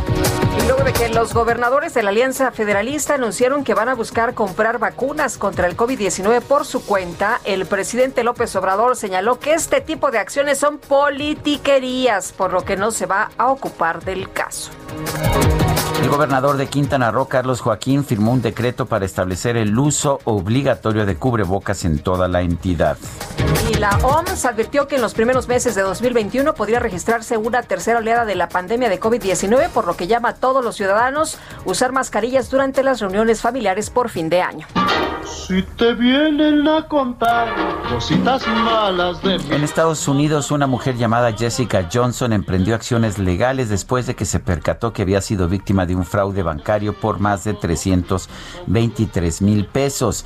Después de largas pláticas con su banco, su caso fue desestimado ya que se identificó que el, se identificó que el responsable del, desfalque, del desfalco no era un hacker, sino el hijo de seis años de la mujer afectada que hizo compras del videojuego Sonic Forces. Se nos acabó el tiempo, Lupita. Nos vemos mañana, que la pasen todos muy bien. Y nos escuchamos mañana. Gracias de todo corazón.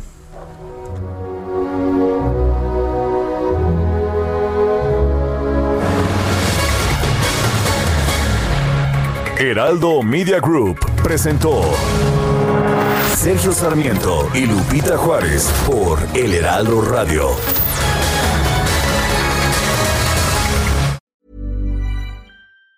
Even on a budget, quality is non-negotiable. That's why Quince is the place to score high-end essentials at 50 to 80% less than similar brands. Get your hands on buttery soft cashmere sweaters from just 60 bucks, Italian leather jackets, and so much more. And the best part about Quince, they exclusively partner with factories committed to safe, ethical and responsible manufacturing. Elevate your style without the elevated price tag with Quince. Go to quince.com/upgrade for free shipping and 365-day returns.